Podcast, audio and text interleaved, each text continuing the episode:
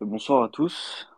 Euh, pour ce petit space, euh, du coup, comme vous l'avez vu sur le titre, euh, donc on va parler ce soir de la politique des fédérations africaines à propos des, joueurs binationaux. Donc on va essayer de faire un, de dresser un peu le paysage sur tout le continent en parlant des, plus grandes nations africaines, mais aussi des plus petites, euh, de la place euh, qu'ont les binationaux en Afrique. Je pense que c'est un des continents euh, peut-être qui compte le plus sur ces binationaux pour, pour ces sélections nationales.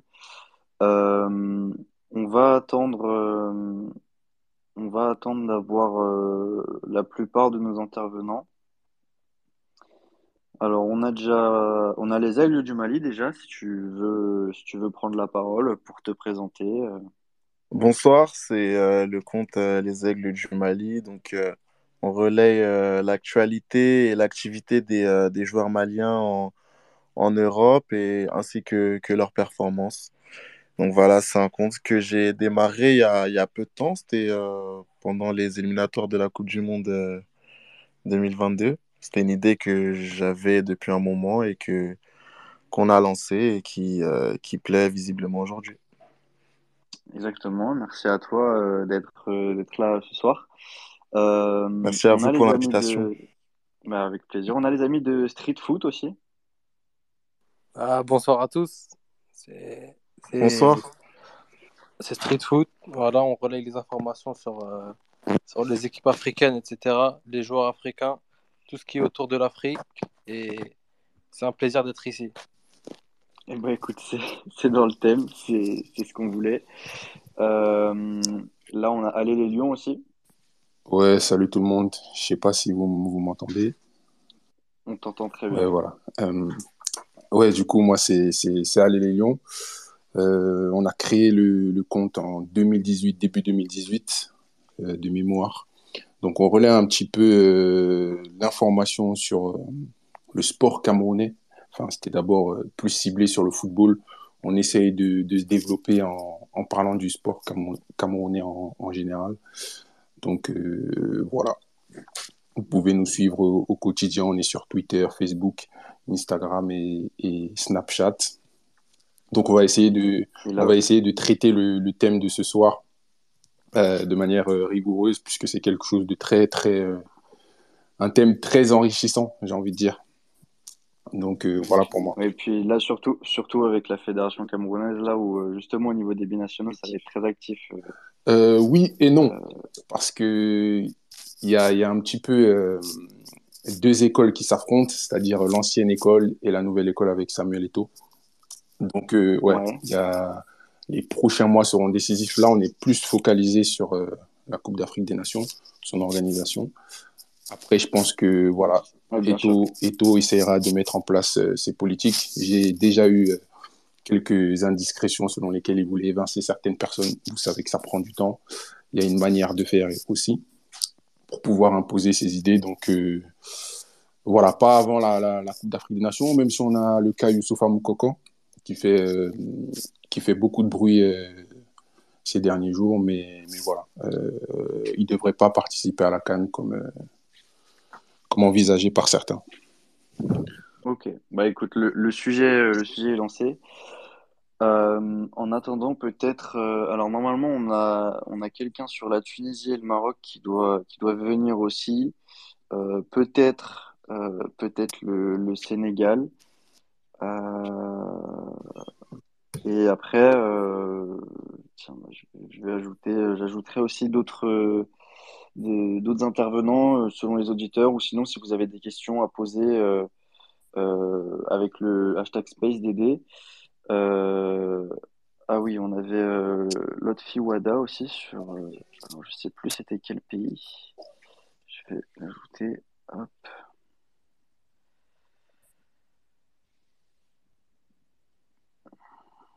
Bonsoir Lotfi, est-ce que tu nous entends?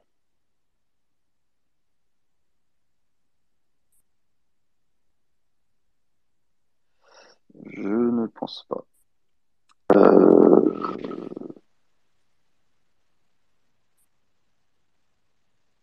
L'autre fille. L'autre fille.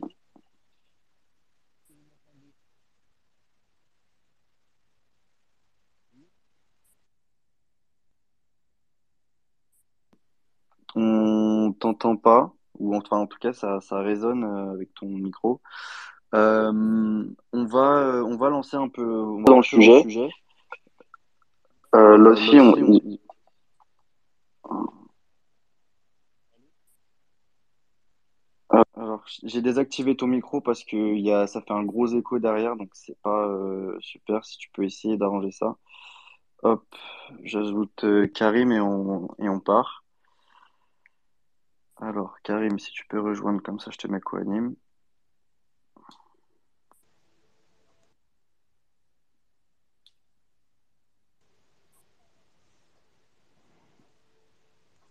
Voilà, Karim, c'est bon pour toi?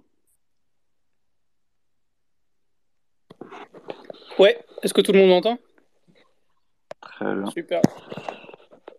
Euh, du coup, on va, on va lancer le, le sujet un peu. On a essayé de trouver, euh, de trouver des axes pour ce soir euh, où on pouvait avoir un peu de débat, où tout le monde pouvait un peu parler de, de sa sélection, de son équipe ou, ou d'autres équipes. On, on se contente pas que qu'aux sélections dont, on parle nous.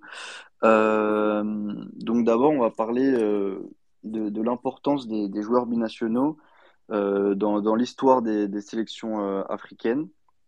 Donc, que ce soit, enfin, surtout évoquer là, dans un premier temps, des exemples marquants, des joueurs symboles ou des anecdotes de joueurs, par exemple, qui ont, qui ont pu jouer pour, pour deux pays. Euh, je sais pas si quelqu'un quelqu'un veut commencer. Ah, moi, je suis bien partant pour parler de, de, bah, de nous.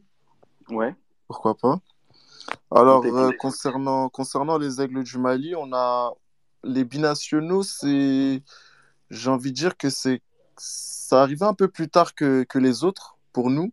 Je pense que la vraie ère de binationaux euh, en ce qui concerne le Mali, c'était en, en 2000, euh, 2002, entre 2002 et 2004. En 2002, il y avait déjà des joueurs comme euh, Fousseni Diawara, par exemple, qui ont rejoint la sélection. Et après, euh, il y a eu une très bonne participation à la CAN. Et suite à ça, ça a motivé, je pense, d'autres joueurs comme Momo Sissoko ou Frédéric Kanouté. Voilà, donc ce sont les exemples, on va dire, les plus, les plus marquants. Parce qu'à l'époque, bah, ils jouaient quand même dans, de grosses équipes. On avait euh, Momo Sissoko qui était quand même à Valence et qui était un bon espoir du, football français et qui fait le choix de, venir jouer euh, pour son pays d'origine. Euh, concernant Kanouté, un peu la même. Je crois qu'il était à, Tottenham, il me semble. Et donc, du coup, voilà, c'est quelque chose qui est arrivé un peu plus tard. Sinon, de base, on n'était pas vraiment, on va dire, binationaux.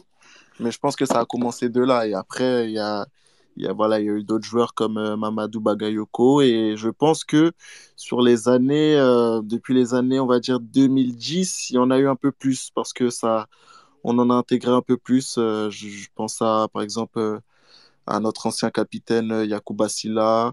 Je pense à, à Abdoulaye Djabi, Mana Dembélé, ce genre de joueurs qui sont arrivés un peu, un peu plus après. Mais donc j'ai envie de dire que en vrai, si on regarde bien en concernant l'histoire du football malien, j'ai envie de dire que c'est pas vraiment euh, les, les binationaux qui ont, qui ont dirigé, enfin qui ont fait en sorte que. Ce que j'ai envie de dire, c'est que la stratégie du football malien n'a pas vraiment été euh, basée sur les binationaux. Euh, sur les périodes où on a essayé, on a échoué. Qu'on se le dise, le Mali, lorsqu'on regarde bien, la plupart des top joueurs qu'on aurait pu avoir, euh, quand je dis top joueurs, je parle de, en termes de potentiel et de, et de, et de talent. La plupart, ils jouent tous avec euh, des équipes européennes. Lorsqu'on regarde bien, Euh, on peut voir, hein, il y a combien de Maliens ou de, de joueurs d'origine malienne en équipe de France, euh, on a l'exemple aussi d'Adama Traoré en, en, en Espagne. Donc, et je pense que à une période, enfin, je pense que c'est avec l'arrivée même de Magasuba, j'ai envie de dire, on a compris. On s'est dit, regardez, nos jeunes, ils vont, dans des, ils vont loin dans des compétitions internationales, comme euh, les Coupes du Monde du 20, Coupe du Monde du 17. Voilà, on, on, allait on est allé en finale en, deux- en 2015 euh, à la Coupe du Monde du 17. C'était la génération des euh, Amadou Aïdara, de Mamadou Fofana. Samasekou. Euh, Samasekou, c'était aussi Non, 2015, c'était mais c'était plutôt les U20. ah, U20. Ouais, il était en Voilà, c'est ça? c'était les U20 et c'est Sama... ça, cette génération, c'était Samasekou, Adama Nos Traoré, euh, Falaï Sako. C'était cette génération-là qui était arrivée en, demi-finale de la Coupe du Monde du vin en, Nouvelle-Zélande et qui avait, euh, qui avait il me semble, qui avait échoué en demi-finale également en, Coupe d'Afrique. Mais par contre, par exemple, la génération U17, qui était euh, des joueurs constitués de, joueurs nés en 1998, eux, ils avaient remporté la CAN U17. Et la génération d'après qui est arrivée en U20 a remporté la CAN U20, etc. Et je pense qu'il y a une prise de conscience. On s'est dit que, écoutez, le mieux, c'est. Euh, on a une bonne formation, on forme bien nos jeunes. L'académie Jean-Marc Guillaume marche bien. Euh, il y a aussi l'académie Yellen, d'où sortent les joueurs comme Moussa Djenepo, par exemple. Et je pense qu'à un moment, on a, on a arrêté de courir. Et c'est à ce moment-là qu'on a arrêté de courir derrière les binationaux. On a arrêté de courir. Et si vous regardez bien, je pense que le reste, ceux qui viennent, ils viennent vraiment avec le cœur. Lorsque, par exemple, tout à l'heure, sur la page, j'ai partagé, euh, j'ai partagé un, témoignage de Moussa Dembélé. On lui a demandé euh, s'il comptait euh, venir jouer avec le Mali dans un futur proche.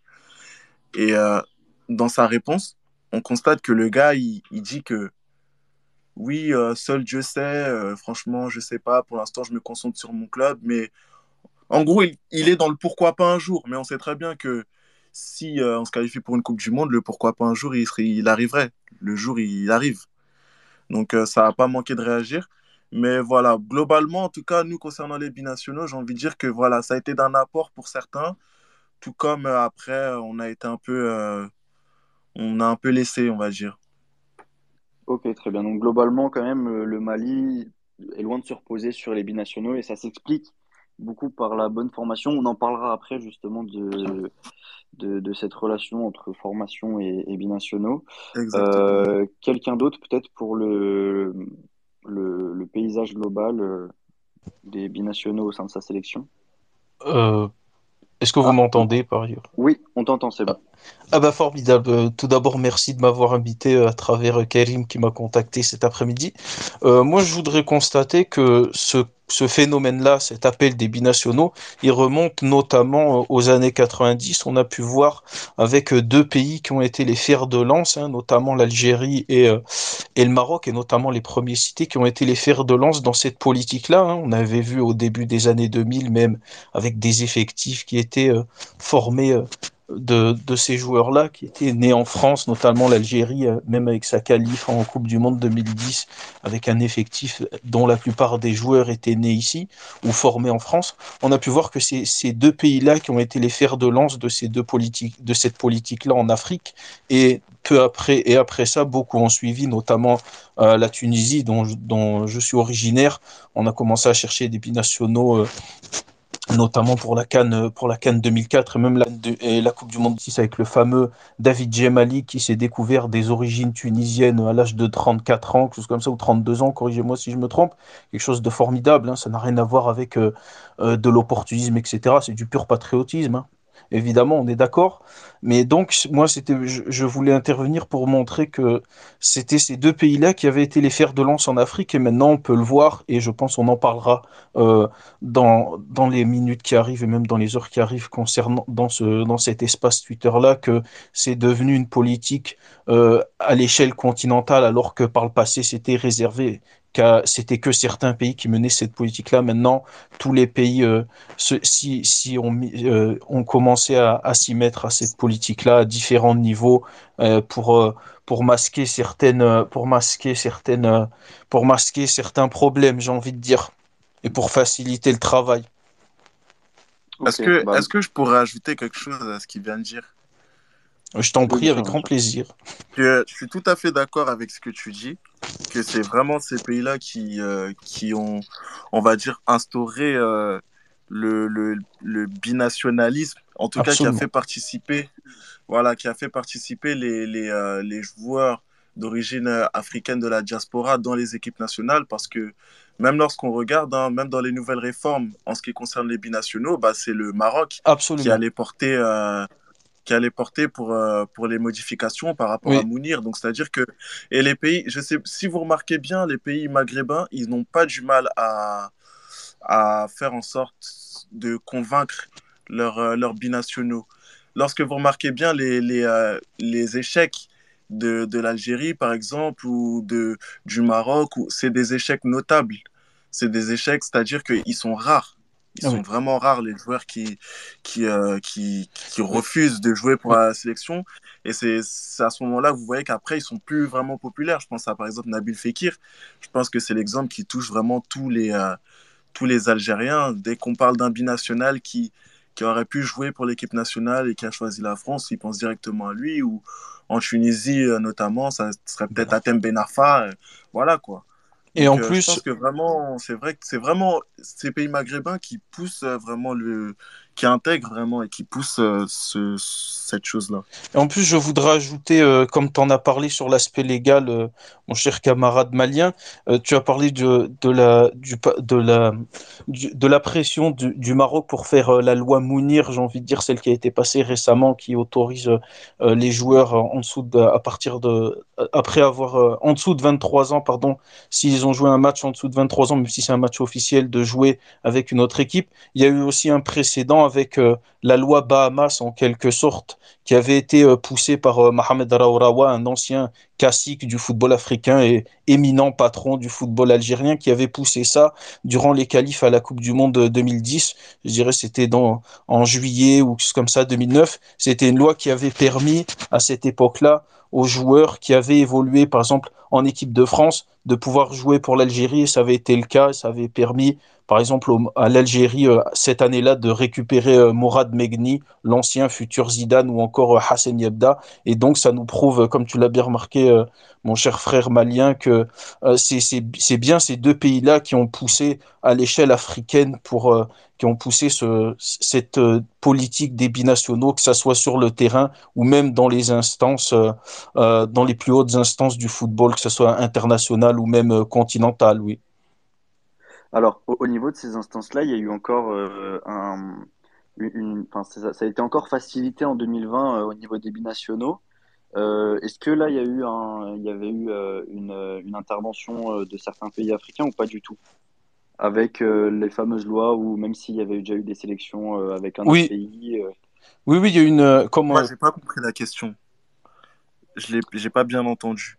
Euh, depuis, euh, depuis 2020, les règles de la FIFA ont encore été euh, allégées par rapport aux binationaux. oui, C'est-à-dire que depuis, euh, je crois que c'est depuis euh, l'été 2020, euh, bah, par exemple, un joueur qui a déjà joué pour l'Espagne ou la France, s'il a joué moins de trois matchs, il peut jouer pour une autre sélection ou euh, si ça fait, euh, si ça fait plus de trois ans, je crois, oui. euh, s'il avait moins de 21 ans, etc. Et je me demandais si euh, pour ces réformes-là, il y avait eu aussi euh, un, un, un appui de certaines, euh, de certaines fédérations africaines. Ah oui, le Maroc, hein, bien sûr. C'est le Maroc, euh, c'est Fawzi Larja qui avait refusé, parce que faut remettre les choses dans son contexte. Vous savez, euh, euh, tout le monde est au courant que euh, le Maroc s'est battu euh, corps et âme pour que Mounir El Haddadi, le joueur, je crois, qui joue à Séville, euh, puisse jouer un jour pour, pour l'équipe nationale du Maroc, après avoir reçu des cinglants hein, et des cinglants refus, euh, avec le, avec des cinglants refus, pardon, avec l'ancienne loi, celle qui avait été poussée par l'Algérie en, en, 2000 en 2009.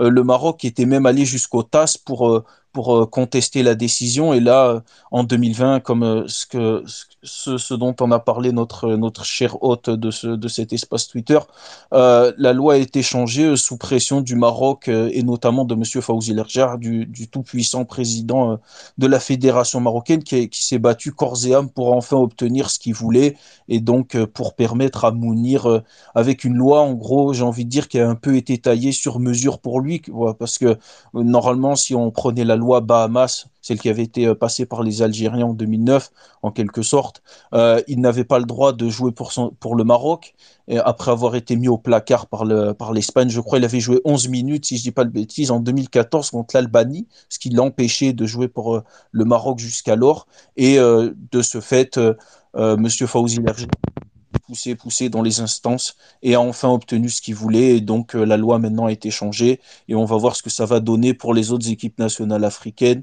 Parce que là, pour le moment, euh, moi personnellement, à part euh, Mounir, j'ai pas de, de gros noms qui me reviennent en tête qui ont profité de cette loi. Donc oui, euh, il y a, y a certains pays africains, oui, notamment un qui a poussé un un peu pour son intérêt personnel en premier lieu, qui a poussé à ce que cette loi, cette loi de, de la binationalité et même de l'éligibilité concernant un, euh, un joueur et son équipe nationale euh, puisse être changée, oui. Alors, au, ni- au niveau de cette loi, je sais que pour l'Angola, il y a Elder Costa qui en a profité. Oui, absolument, absolument. Exactement, oui, Euh, c'est vrai. Absolument. Ça, c'était une belle pioche. Et euh, euh, bon, moi, étant portugais, je suis beaucoup plus les pays, euh, pays lusophones. Euh, il y a aussi la Guinée-Bissau là qui devrait, bon, on Oui. attend toujours la liste, hein, c'est dans 10 jours, mais normalement qui devrait euh, convoquer Edgarier, Ah, oh, euh, qui a aussi une sélection avec le Portugal et ça pourrait être un gros coup. Euh, sacré. Guerrier, le défenseur central, ancien ouais, de défenseur de Lille. Trabzonspor. C'est ça. Ok. Sacré ça pourrait être un bon coup euh, là pour la Cannes.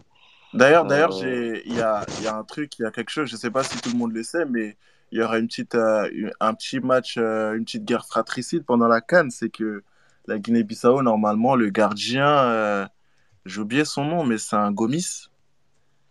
Il est le frère, c'est le frère d'Alfred. D'accord. Et Il devrait jouer aussi avec la, la Guinée-Bissau. ok. Petite info comme ça, ça dit en. Petit, petite info. Euh, je sais pas si euh, du côté de Street Foot ou Aller les Lions, on veut un peu euh, faire euh, un premier, euh, une première intro sur, euh, sur sa sélection ou sur une sélection africaine. Bah, moi, je voulais revenir un petit peu sur. euh, Parce qu'en fait, les équipes maghrébines aujourd'hui, quand on parle du Maroc, de la Tunisie ou de l'Algérie, on peut dire qu'elles qu'elles dépendent beaucoup de... des binationaux. Je prends l'exemple de l'Algérie, par exemple. Riyad Mahrez, sur, chaque ligne, tu vois, il y a un binational euh, super important. Raïs Mboli, euh, gardien de but. Aïssa Mandji, Benasser, Fegouli et j'en passe. C'est en fait, comme il a dit, euh, le, je sais plus quel frère, quelqu'un qui avait dit, à partir des années 2000, les, le nombre de binationaux dans les équipes, ça commence à monter de plus en plus. Comme on voyait dans les, dans les années 1990, il n'y avait pas de binationaux dans les équipes, voire très peu. Et plus on avançait dans les années, et plus l'importance, je parle notamment en Afrique du Nord, l'importance des binationaux elle devenait de plus en plus importante. Et aujourd'hui, elle est quasi essentielle à ces équipes-là. Tout à fait. Ouais, bah là c'est clair que ça devient un enjeu majeur pour beaucoup de fédérations. hein. Maintenant, euh, c'est presque plus important que le football local. Absolument. On préfère aller voir ailleurs euh, Absolument, ouais. chercher les origines euh, absolument. Et moi, je, sur les grands-pères, les arrière-grands-parents. Moi, je voudrais rajouter que aussi, c'est peut-être, euh, euh, ça c'est mon côté pessimiste, mais je pense que c'est à l'avenir et très probablement vu la vu la tournure que prennent certaines fédérations, je pense qu'à l'avenir, les équipes nationales africaines, euh, même certains pays, certains petits pays même, euh, vont être composés de binationaux parce que comme euh, comme chacun le sait, c'est la solution de facilité en quelque sorte. C'est plus facile de prendre un billet. Je, banalise un peu, mais c'est plus facile de prendre un billet de train en- entre un billet d'avion ou un billet de train ou que sais-je pour aller convaincre certains joueurs qui jouent à l'étranger ou qui sont rejetés par leur pays d'origine, par leur pays de, naissance, que de construire un, une vraie base locale et, de mettre encore plus d'argent. Quoi, c'est plus facile et les résultats obtenus sont plus rapides. On a la preuve euh, avec euh, et avec tout mon respect pour ce qu'ils ont euh, accompli. On a la preuve avec les Comores. Hein, on a la preuve avec les Comores qui sont le meilleur exemple de ça, ou même la Guinée-Bissau. La Guinée-Bissau, comme comme l'autre en a parlé, qui euh, grâce à ça, grâce à cette politique là qui est l'arbre qui cache la forêt, hein, évidemment, hein, du football euh, bissau-guinéen, parce que le football local est inexistant, on va pas se le cacher. Euh, la, la Guinée-Bissau, grâce à cette politique-là, et même euh, et les Comores à un degré moindre, mais la Guinée-Bissau, grâce à cette politique-là qui a été mise en place ben, depuis les qualifs à la Cannes 2017, où ils ont réussi à sortir euh, d'un groupe avec la Zambie, le Kenya et le Congo-Brazzaville, où ils n'étaient pas du tout euh, vus comme favoris, vu qu'encore c'était une Cannes à, à 16 ils ont réussi, grâce à cette politique-là, euh, à se qualifier à trois cannes d'affilée, hein, 2017, 2019, 2021, et ils sont partis, à mon avis, pour s'installer euh, durablement dans le paysage euh, du football d'équipe nationale en Afrique, tant le réservoir bisso-guinéen semble intarissable avec ces joueurs-là qui arrivent, j'allais dire, par camion entier, j'allais dire, au Portugal quand ils sont bah, jeunes et qui sont... En, France aussi, Absolument. en France, il y a aussi énormément Alexandre Mendy encore. Et puis là, tu parles de la Guinée-Bissau. Moi, il y a une autre Guinée, c'est la Guinée équatoriale que, que, je notais. Où alors là, c'est ah oui. Euh, au, niveau, au niveau des locaux, c'est très très pauvre. Oui. Et euh, la Guinée équatoriale, ça a beau être l'un des pays euh, les plus riches, au niveau du PIB par habitant d'Afrique, il n'y a rien qui investit sur le football. le championnat local, bah, c'est un peu comme la Bissau. Ça n'existe pas. très pauvre, voire inexistant. Et bah, tu regardes, tu regardes au niveau de sur toutes les lignes, sur tous les cadres de l'équipe. Euh, Carlos Acapo, il est né à Elche. Euh, Yannick Bouila, il est né à Saragosse. Pedro Bayang en Espagne. Euh, Ensue, c'est pareil en Espagne. Et après, en, gros, hormis euh, José Machin, tous les joueurs importants sont de la sélection, ils sont en Espagne. Ils sont tous de la diaspora, oui. Après ça, après, je pense qu'il y en a pour certains pays. Et ça, peut-être aussi si on regarde dans l'aspect positif des choses ou si on voit le verre à moitié plein, il y a certains pays, du fait de leur, de leur de leur, euh, de leur, de leur taille démographique, j'ai envie de dire c'est la seule solution en quelque sorte pour euh, assembler une équipe nationale correcte. J'ai envie de dire par exemple les Comores.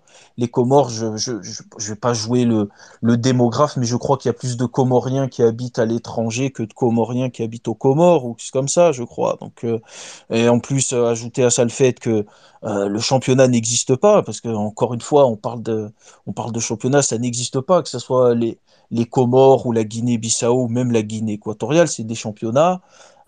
Euh, franchement, c'est inexistant, très sincèrement. Hein, vraiment, il n'y a, pas de résultat, il n'y a pas de, de structure. Donc, euh, voilà, ça résout un peu ce problème-là, j'ai envie de dire. Mais après, il est clair que pour certains pays, c'est un peu la solution de facilité aussi également, on va pas se le cacher. Hein. Il y a beaucoup de pays maintenant, c'est la solution de facilité d'aller chercher, comme euh, expliqué il y a quelques minutes, d'aller chercher des binationaux au lieu d'investir dans son football local. C'est bien plus facile, ça rapporte des résultats plus rapidement, le gouvernement est content, ça, ça, ça fait, ça fait, euh, ça fait briller la, la, vitrine, même si l'arrière-boutique est dégueulasse.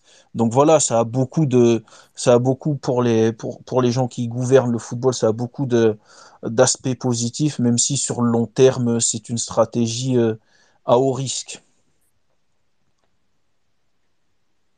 Euh, ouais, bah c'est clair. Écoute, euh, on, va, on va essayer de, passer un peu à la suite. Là, on, je pense qu'on a, on a bien introduit un peu vraiment la, réalité un peu de, de, cette, de cette politique sur les, sur les binationaux.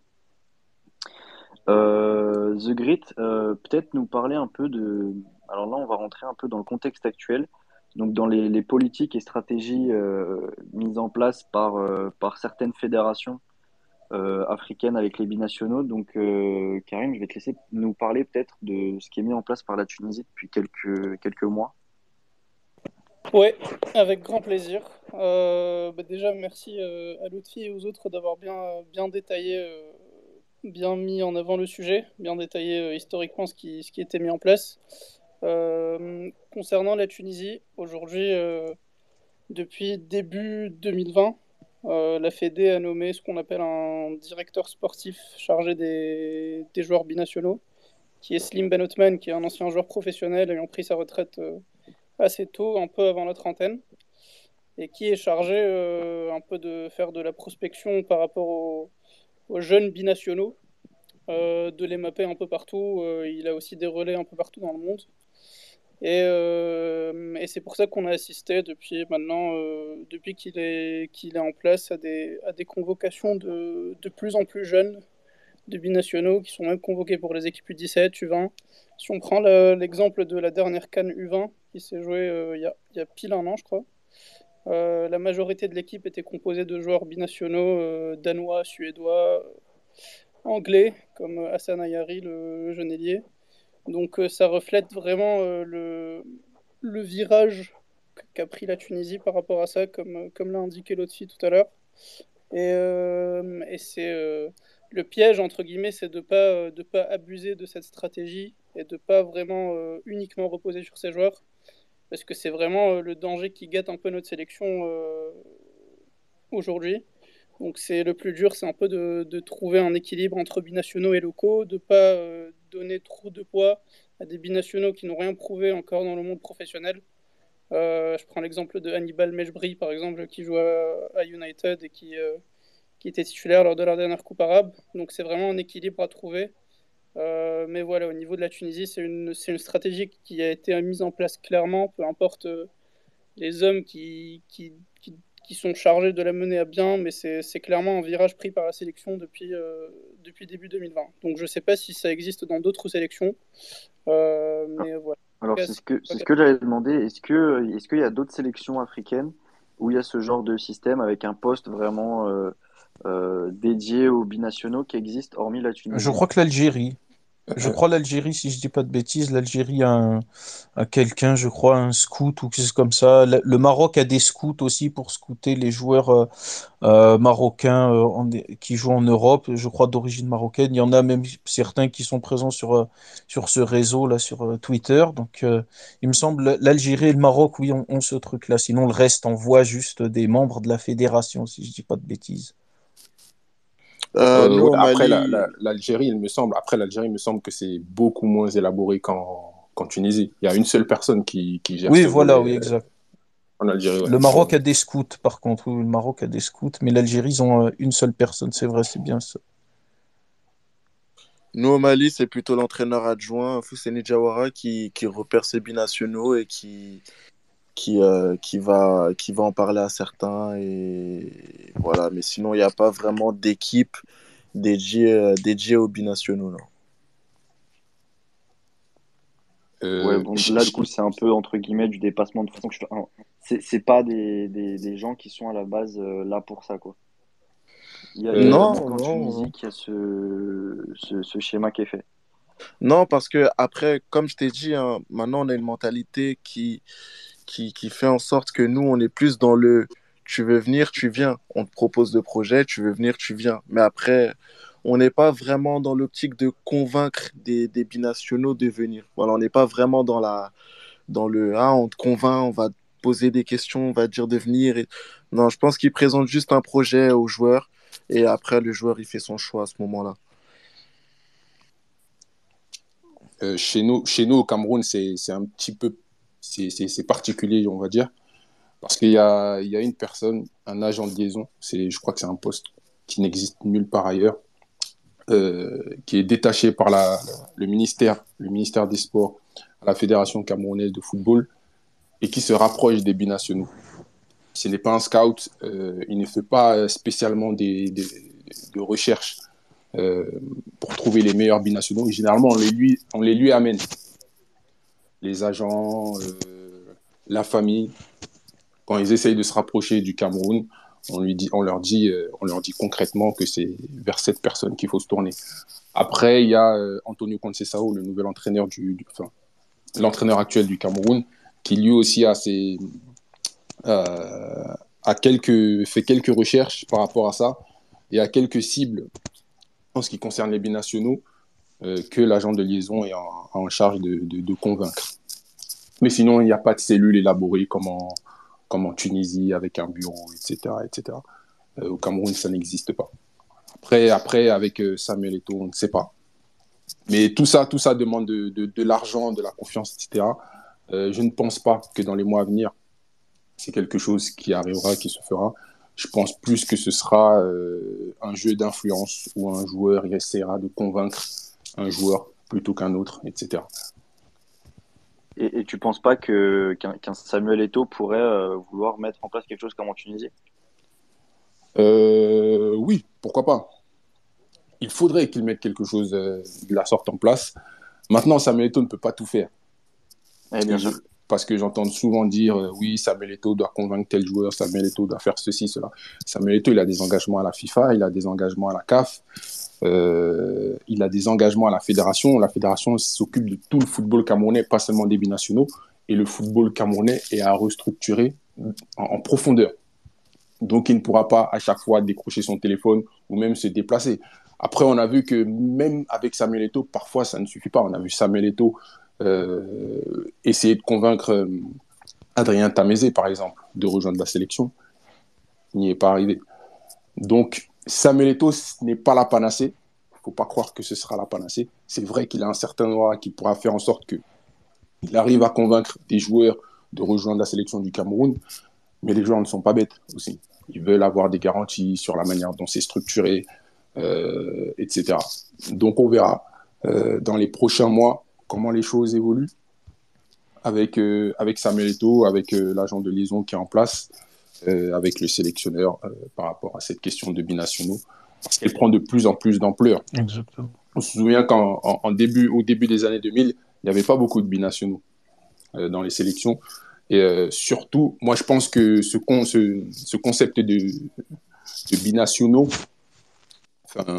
ça, ça, ça, ça contraste beaucoup avec les performances des sélections euh, lors des compétitions. On a vu qu'au début des années 2000, avec euh, des, des, des, joueurs essentiellement euh, originaires du Cameroun, ont, ont, eu de très très bonnes performances. Et à ce moment-là, on constate qu'il y avait très peu de binationaux. Lorsque vous voyez qu'en 2010, ça commence à, on commence à, à piétiner dans les compétitions, on ramène un peu plus de binationaux. Euh, des binationaux qui, pour la plupart, n'ont pas eu de chance avec le Cameroun. Assoue Koto, de mémoire, n'a rien gagné avec le Cameroun. Euh, Choupo-Moting, à date, n'a rien gagné avec le Cameroun. Joël Matip, ça s'est mal terminé avec le Cameroun. Donc voilà, euh, ce qu'il faut chercher, l'équilibre sera toujours dur à trouver, en fait. Hmm. L'équilibre sera toujours dur à trouver, mais je pense vraiment que c'est toujours lié aux performances. Après, après j'aimerais rajouter quelque chose. Hein. Il y a des joueurs, il y a des binationaux qui acceptent de jouer pour des pays africains, mais lorsqu'on les voit en sélection, ils boudent. Je pense par exemple à, à, Wilfried Zaha avec la Côte d'Ivoire. Je ne sais pas si vous avez déjà vu Wilfried Zaha épanoui euh, en, sélection. Des fois même, on regarde des vidéos euh, où ils sont tous dans le bus en train de s'amuser et le gars, il est là, il boude. Tu, vois, donc euh, voilà. Après, il faut, faut, faut savoir comment prendre ces binationaux, je pense qu'il ne faut pas prendre par le nom. Je pense qu'il faudrait aussi voir par rapport aux motivations des joueurs. Je pense que c'est aussi important. Euh, voilà, moi j'ai envie de revenir sur, euh, sur. Moi je vais prendre notre cas à nous, Moussa Dembélé. Euh, là, il y a Foot Afrique qui est présent en tant qu'auditeur. Et euh, ils avaient fait une interview avec Moussa Dembélé il y a quelques mois de cela. C'est dans leur euh, épinglé. Ils ont fait une interview avec Fousseni Diawara où il parlait de plusieurs binationaux. Et euh, lorsque le cas est arrivé sur Moussa Dembélé, il a clairement dit que, en gros, Moussa Dembélé a dit qu'il allait réfléchir. Quelques jours plus tard, il est revenu en disant que la sélection ne l'intéressait pas. Et on va dire, les... souvent, les raisons pour lesquelles un binational ne rejoint pas euh, son pays d'origine, c'est soit parce qu'il ne connaît pas assez son pays d'origine, ça c'est une excuse qui a été souvent servie, soit c'est dû au fait qu'ils euh, ils, ont, ils veulent, ils conservent leur chance pour l'équipe de France. Et encore, voilà, ça ne gêne pas qu'on dise euh, honnêtement, clairement, écoutez, moi je veux la France. Là, il n'y a pas de problème. Mais tu peux pas, là, quelques jours, quelques mois après, une fois que ton pays d'origine a de bonnes performances, dire Ah, bah, seul Dieu sait, peut-être qu'il y a moyen qu'un jour non, ça ça, ça, devrait pas se passer comme ça. Et c'est pour ça que je pense qu'après, euh, c'est bien, les binationaux, c'est bien, mais faut, voilà, faut vraiment voir par rapport aux motivations des joueurs aussi. Voilà, c'est, je pense que c'est aussi le, le, plus important, on va dire. Parce qu'il y a des binationaux qui aimeraient bien être à la place de certains binationaux aussi. Il y a des binationaux qui demandent à jouer pour leur pays d'origine, mais leur pays d'origine, ils ne regardent pas forcément parce qu'ils n'ont pas un prénom plus clinquant qu'un autre. Donc euh, voilà. Après, pour, euh, pour, pour rebondir sur ce qu'a dit euh, mon, mon, camarade malien, on a le, le, meilleur exemple et le dernier exemple en date, hein, et que ce joueur-là qui s'est foutu de la gueule de tout le monde, excusez-moi de ne pas être politiquement correct, euh, Bounassar, Bounassar et même Andy Delors, mais Bounassar, je pense que c'est quand même un niveau, euh, et même Andy Delors, c'est de, des niveaux de, de, foutage de gueule assez remarquables, quoi, j'ai envie de dire, parce que quand on a vu euh, Bounassar qui criait sur tous les toits que il, de ses propres mots qu'il allait faire des déçus en Afrique, car il n'allait ni jouer pour le Sénégal, ni pour la Guinée, car il peut jouer pour les deux équipes nationales, et là qu'il se retrouve par miracle du Seigneur Tout-Puissant, on va dire, pour être gentil, à être titulaire en équipe du, Sénégal et, et, être probablement à la Coupe du Monde, vu que le Sénégal ira très probablement, si tout se passe bien, et, et et aller loin en, Coupe d'Afrique. Ça, moi, je pense, c'est un des, exemples les plus, les plus ridicules dans cette course, parce que dans cette course aux binationaux, parce que lui, il était courtisé de toutes parts par le Sénégal et la Guinée, et là, à 28 ans, et après avoir fait des après avoir donné des déclarations contraires à ce qu'il disait, hein, évidemment, à ce, qu'il allait, à ce qu'il a fait maintenant, en disant que oui, il allait avoir des déçus en Afrique, etc. Là, il se retrouve à être en équipe nationale euh, euh et, à être titulaire en équipe nationale et aller jouer une canne et peut-être une Coupe du Monde. Et aussi, on a, comme l'a dit euh, mon camarade malien, le l'exemple avec Andli Delors qui a décidé de prendre euh, je cite une pause en équipe nationale, comment que, euh, que dire très sincèrement. C'est c'est d'un ridicule très sincèrement. Et j'ai apprécié j'ai énormément apprécié la réaction de Jamel Belmadi qui a comparé cette, euh, son, son attitude à celle d'une princesse. En gros, il allait venir euh, que quand, euh, je crois, il avait dit, prenez curieusement qu'une pause de, de, de, 18 mois ou, ou d'un an, je, ou je ne sais quoi, en gros, quand la Coupe du Monde 2022 allait, allait commencer, en, en gros, quoi. C'était d'un ridicule, même si c'était inclus dans son contrat, c'est d'un ridicule absolu et Jamel Belmadi a réagi à juste titre en disant que nous, on, se tape tous les déplacements difficiles et les personnes, tous, nos amis qui sont présents dans, dans, ce, dans, ce, dans cet espace Twitter savent ô combien comment quel parcours du combattant c'est pour se qualifier, que ce soit une Cannes ou même une Coupe du Monde avec euh, son équipe nationale. Jamel Belmadi a dit ça que nous on se tapait tous les déplacements difficiles et que lui allait venir euh, en gros euh, juste récolter les fruits de notre travail sans avoir sué comme les autres et il, lui a dit que tant qu'il serait là en gros en substance il, ne reviendra plus jamais en équipe nationale et je pense que cette, cette réaction là de Jamel Belmadi était la meilleure réaction possible à, à, ce, à, ce, à, ce, qu'a décidé Andy Delors après avoir signé à, Nice. Je pense que ça, c'est, le genre de réaction qui montre que voilà, on, on peut, évidemment, on peut euh, courtiser certains binationaux pour euh, renforcer son équipe nationale. Mais à un moment, faut pas baisser, euh, excusez-moi du terme, faut pas baisser son pantalon non plus jusqu'aux chevilles euh, au point de se faire marcher dessus, quoi. Donc voilà, moi je pense que il y a un certain juste milieu à trouver concernant les binationaux. Nous sommes tous, la plupart ici, des binationaux, donc on sait ce que c'est. en quelque sorte, on est ni quand on est là-bas, on n'est on pas on n'est pas on n'est pas tunisien, on n'est pas malien, quand on etc. Donc euh, voilà, moi je on sait ce que c'est, donc je pense que voilà là, il ne faut pas trop courir derrière les binationaux, même si c'est une solution euh, facile et un peu court-termiste, j'ai envie de dire. Faut trouver le juste milieu, évidemment. Moi, j'ai envie, de, envie de rajouter, j'ai envie de rajouter, excuse-moi, par rapport à Bounassar. Bah, en vrai, on revient encore à, on, la raison qu'il a donnée Bounassar lorsqu'il a rejoint le Sénégal, c'était euh, celle dont j'ai celle que j'ai celle que c'est la même raison que j'ai expliqué tout à l'heure. Lorsqu'il est arrivé, il s'est justifié en disant que oui, mais en fait, je connaissais pas assez le pays et lorsque euh, je suis venu en vacances avec ma famille, euh, j'ai pu découvrir et je suis tombé amoureux du pays comme par magie. Mais ce qu'il faut savoir, c'est que Bounassar aussi, il, il, il, jouait un petit jeu aussi parce qu'à un moment, il se rapprochait des DJ6 un moment, euh, il, était un peu avec la Guinée, il était un peu, euh, voilà, il donnait son accord à la Guinée, et après il disait qu'il allait réfléchir. Lorsque le Sénégal revient dans la danse, il dit qu'il va réfléchir en attendant tranquillement la France. Il se dit que il arrive au Bayern Munich. Excusez-moi, hein, moi je suis pas footballeur professionnel, mais il est arrivé, on va dire, un peu par chance. Voilà, je pense que tout le monde le sait. Et euh, en arrivant là-bas, il s'est dit, bah voilà, ma chance, ça va continuer jusqu'au bout et je vais être sélectionné en équipe de France.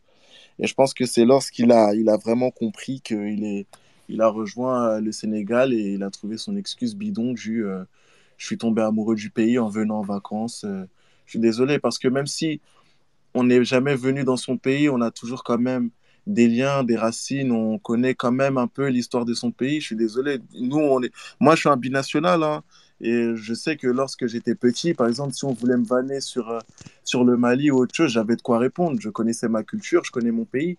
Donc, euh, je ne comprends pas que des, des, grands garçons de 26, 27 ans puissent dire qu'ils euh, ne connaissaient pas assez leur pays pour pouvoir les rejoindre en, sélection nationale, surtout avec tout l'argent qu'ils ont. Je trouve ça pas normal. Et voilà, pour conclure, je pense que oui, voilà, ça devrait je vais insister sur ça, mais ça devrait vraiment être basé vers l'envie. Je pense même pas qu'on devrait mettre une politique en place pour attirer des binationaux. Je pense que s'ils ont besoin ou s'ils veulent jouer avec nous, c'est à eux de, venir vers les fédérations et dire écoutez, moi, j'ai envie de jouer pour mon pays d'origine et voilà, je, me tiens prêt au cas où si les sélectionneurs voudraient m'appeler et je suis prêt aussi pour les démarches administratives à, à effectuer. Mais euh, je pense pas qu'on devrait mettre en place des politiques ou toute une équipe où ça va payer des gens pour rien. Or que voilà, en plus, je pense que même si moi je me mets dans la place d'un joueur qui est actuellement en sélection et qui n'est pas forcément binational, qui, et qui n'est pas pris parce que. Euh, qui n'est pas pris, ou même ceux qui sont pris et qui arrivent et qui se font prendre leur place par, euh, par un binational qui vient d'arriver parce que euh, du jour au lendemain, il se sent originaire de tel pays. Voilà, je trouve ça pas très juste. Je pense que je pense pas qu'on devrait mettre en place des politiques de, de, recrutement ou ce genre de choses. Après, bah, voilà. Le, le meilleur exemple, le meilleur exemple au niveau de, de, de ceux qui ont l'envie, comme ça, comme tu dis, c'est Abdou Diallo pour moi. Exactement. Le mec, euh, le mec a fait ses papiers, le mec a contacté l'ambassade, euh, limite, euh, on, la sélection avait même pas pensé à lui, que lui pensait déjà à la sélection. Et aujourd'hui, un, au Sénégal, il est, il est important. Et là, il est totalement euh, épanoui. Ça a même donné un, j'ai envie de dire que ça a donné un second souffle à sa carrière parce que au PSG, il jouait pas vraiment, il jouait pas beaucoup. Et euh, d'un coup, voilà, pendant les trêves, au lieu de rester chez toi ou aller t'entraîner dans un club, continuer à aller t'entraîner dans un club où tu sais que dès la trêve finie, bah tu vas pas jouer, c'est d'autres joueurs qui vont jouer à ta place. Voilà, toi-même, prends ta trêve, va jouer avec ton pays d'origine et reviens en tant que comme un nouveau joueur. Ils, ils, sont gonflés à bloc quand ils reviennent des sélections pour, euh, pour la plupart. Parce qu'ils ont, des, ils ont une ambiance, un, quelque chose de différent euh, pour eux. Et voilà, aller ailleurs, aller ailleurs, ça donne toujours euh, un bol d'air frais à quelqu'un. Donc, euh, lorsqu'on le voit, je pense qu'il t'enrichis est... au niveau du football. Voilà, c'est ça. Tu, tu vois autre chose. C'est ça. Et on le voit, hein, il est très content en sélection. On voit des images, il est, il est Après, très si Je peux me permettre, euh, si je peux me permettre, est-ce que l'exemple d'Abdou Diallo ne peut pas être considéré aussi comme un peu d'opportunisme vu qu'il a pris cette décision à 24-25 ans? Pourquoi, par exemple, il n'a pas choisi le Sénégal 5 euh, ans avant? Je pense qu'il y a toujours une part d'opportunisme dans les, dans les choix. Après, faits. après lorsqu'on regarde Abdou Diallo, c'est un peu plus. C'est pas pareil parce que j'ai envie de dire que la conviction, elle y est plus. Parce que, comme il a dit l'autre, il a cherché à faire les démarches. Et même si ce n'est pas ça, il est, il est euh, au moment où il choisit de jouer pour le Sénégal, euh, il est euh, quand même capitaine des espoirs de l'équipe de France. Il est, il est, il, est capitaine, il, est blessé et voilà, il, profite de sa convalescence pour aller dans son pays et il fait les démarches tout seul, sans même contacter le sélectionneur. Dans, dans ce qu'il a dit, c'est c'est quelqu'un de l'ambassade qui a contacté le sélectionneur pour lui mais il n'a pas cherché à, à, revendiquer euh, une, une, une, place ou une sélection de lui-même. Il a juste fait ses papiers, il a juste fait ses démarches administratives pour être considéré comme un Sénégalais. Et c'est là ensuite que les choses se sont suivies. Après, parler d'opportunisme, dans son cas, parler d'opportunisme, on peut, on peut le percevoir, mais je pense pas que ce soit vraiment, vraiment ça. Surtout que le Sénégal, bah, au moment où Abdul Diallo il, il, est, euh, il est pris, un peu avant, le Sénégal, c'était quand même déjà, on va dire, c'était déjà une grande nation. Une nation qui favorite, on va dire, dans les compétitions africaines. Donc, c'est un choix qu'il aurait pu faire un peu plus tôt, je trouve.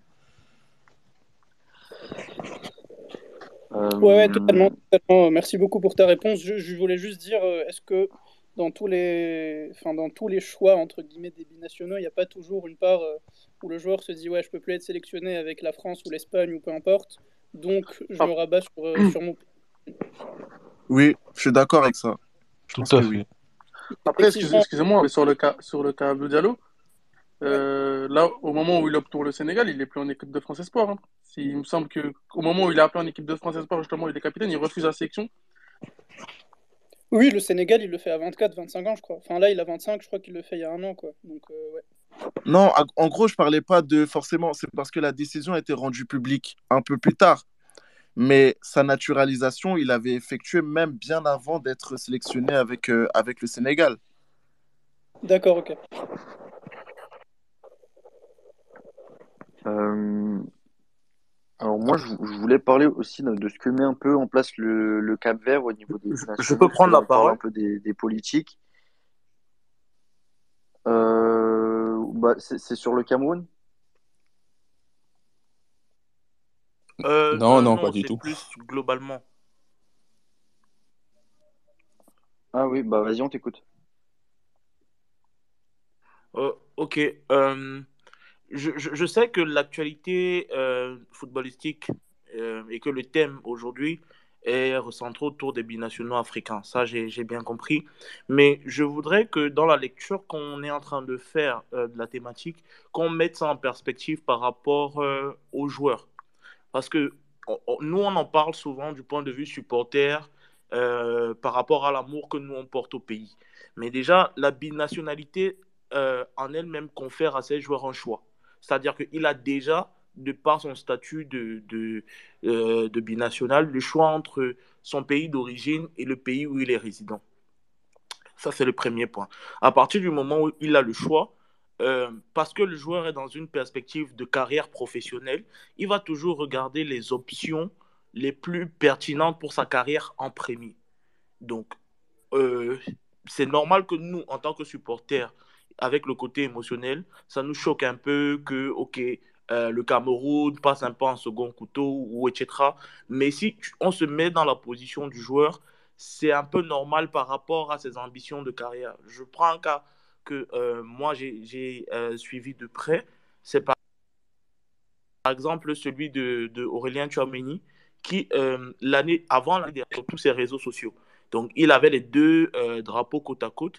Et à partir du moment où il a eu son transfert de, euh, de Bordeaux vers Monaco, euh, son équipe, sa- son, agence et son équipe de comment pris les choses en main, c'est devenu tout pour l'équipe de France. Le drapeau a changé parce que cette équipe-là se met dans la perspective de, OK, dans un an, deux ans, on va l'envoyer à Chelsea, on va l'envoyer dans tel club. Et ce serait se voiler le visage que de dire que être en équipe de France et en équipe du Cameroun, euh, si tu joues pour l'une ou l'autre des deux nations, tu as les mêmes pourcentages de chances de te retrouver dans ce type de club-là. Bien sûr, on sait que dans la pratique, si tu es euh, international français, ça te, tu as beaucoup plus de crédit et donc beaucoup plus de possibilités de te retrouver euh, dans ces grands, dans ces, dans ces grands clubs. Et pour souligner un peu le commentaire de, de notre ami Aigle du Mali qui disait tout à l'heure qu'on n'a pas besoin de politique, on doit, on doit compter sur l'envie des joueurs. Euh, je suis désolé, euh, là encore, euh, j'aurais du mal à être d'accord parce que, comme dans tous les sports, le football n'échappe pas à la règle. Les grandes organisations se donnent les moyens d'attirer les meilleurs joueurs. On parle certes de l'Afrique là, mais on peut prendre le cas d'un joueur, de deux joueurs d'origine africaine, Jamal Moussiela et Bright Akwarembi, qui sont à la fois discutés par la FA euh, en Angleterre et par le, la fédération allemande qui ont, ont euh, ils ont parce que Bright Aquarembi par exemple a fait les sélections de jeunes avec l'Angleterre mais maintenant l'Allemagne il fait des sélections de jeunes avec l'Allemagne. Si le Cameroun se, se dote ou bien essaye de se hisser à la, à la possibilité de euh, au niveau de ces nations là que ce soit par les résultats sportifs dans la structuration et tout ce serait normal qu'on se joigne à la bataille pour attirer ce type de, de prospects parce que c'est une garantie à court terme de réussite sportive d'avoir les meilleurs potentiels. Donc il ne faut pas se cacher en se disant ouais c'est des binationaux, s'ils n'aiment pas le pays. Euh, déjà, moi je pars du principe qu'on ne peut pas euh, évaluer la capacité ou le patriotisme de, d'un Camerounais ou, ou d'un Malien sur, la, sur son seul choix d'équipe sportive. Parce que généralement, tu as des joueurs qui choisissent de jouer pour la France, mais qui font des choses au niveau social dans leur pays d'origine. On va me dire c'est juste le social, il aurait pu. Mais ça montre quand même l'importance que ces pays-là ont pour eux. Donc à partir de là, euh, il ne faut pas se voiler la face. On est dans une logique sportive qui, pour les euh, organisations, euh, euh, il y a l'objectif ou la finalité qui est la finalité du résultat. Et pour les joueurs, c'est des finalités de carrière. Donc, si les, Je... les, les, pays du continent africain veulent attirer les meilleurs profils, il faut qu'ils se dotent de, de structures. Et nous, en tant que supporters, on doit être un peu plus. Euh, moi, moi j'ai à, l'exception à l'exception des profils, à l'exception des profils comme ceux de Andy Delors ou de Bounassar, euh, on peut, on, on, doit être appelé à être un peu plus complaisant vis-à-vis -vis des joueurs qui euh, font le choix de leur carrière tout en, tout en, tout en respectant l'équipe nationale. Parce que Andy Delors et Bounassar, à mon sens, n'ont pas respecté les équipes qui, qui, qui pour lesquelles euh, euh, ils prétendaient aller, euh, pour lesquelles ils prétendaient aller en sélection en Afrique, en fait. Moi, j'aurais juste, une, juste une question pour lui, s'il vous plaît.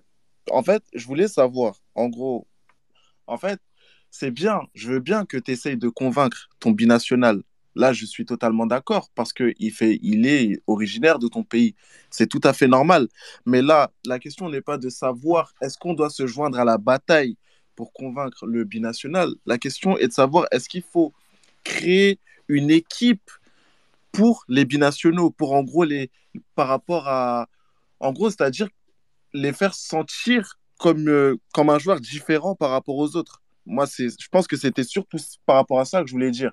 Je me suis dit en fait, c'est pas vraiment utile de vouloir créer des cellules ou ce genre de choses pour euh, encore pour les repérer, d'accord, mais pour les convaincre, non, je pense pas. Après, ça en réalité, en réalité, c'est pas, pas, en réalité, c'est pas faire que le joueur se sente différent par rapport aux autres.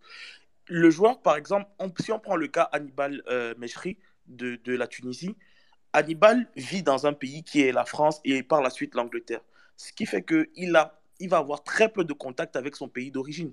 Une cellule comme celle que la Tunisie a créée permet justement d'établir ce pont et de garder un contact continu en montrant aux joueurs, nous, on te veut vraiment. Ce que le Cameroun a du mal à faire, par exemple. Le Cameroun apparaît quand le joueur a explosé. Mbemo, par exemple, était, au, était à, à 3, il a fait une superbe gambardella. À ce moment-là, le Cameroun peut déjà se positionner sur Mbemo, que ça choquerait personne. Au moment alors, alors, alors, pour le, alors excuse, moi de, excuse de te couper, mais pour le cas Mbemo, euh, il a été contacté depuis 3 euh, c'est une information que j'ai. Deux mois a été contacté depuis trois et il refuse l'équipe nationale depuis trois. C'est ça, c'est pas une question, c'est pas une question actuelle. Après, tu as l'air, euh, après tu as l'air de dire que euh, le fait d'avoir les meilleurs potentiels, les meilleurs potentiels est une garantie, est une garantie sportive. Je dis non. L'Angleterre a eu les meilleurs joueurs du monde et a eu les meilleurs joueurs du monde pendant plusieurs années et n'a rien gagné. On voit, on voit aujourd'hui le Sénégal qui a une très bonne génération et qui ne gagne toujours rien et qui probablement ne gagne rien. rien. Alors ce n'est pas une garantie sportive que d'avoir euh, que d'avoir les meilleurs binationaux euh, en équipe nationale. Voilà, faut juste envie, je pense. Après, après, faut, faut, faut savoir euh, que les, les, fédérations, les fédérations africaines surtout, doivent se faire respecter. Quand on voit un joueur comme Ali Benarbia qui arrive qui, qui honore sa première sélection à 32 ans, il y a un problème.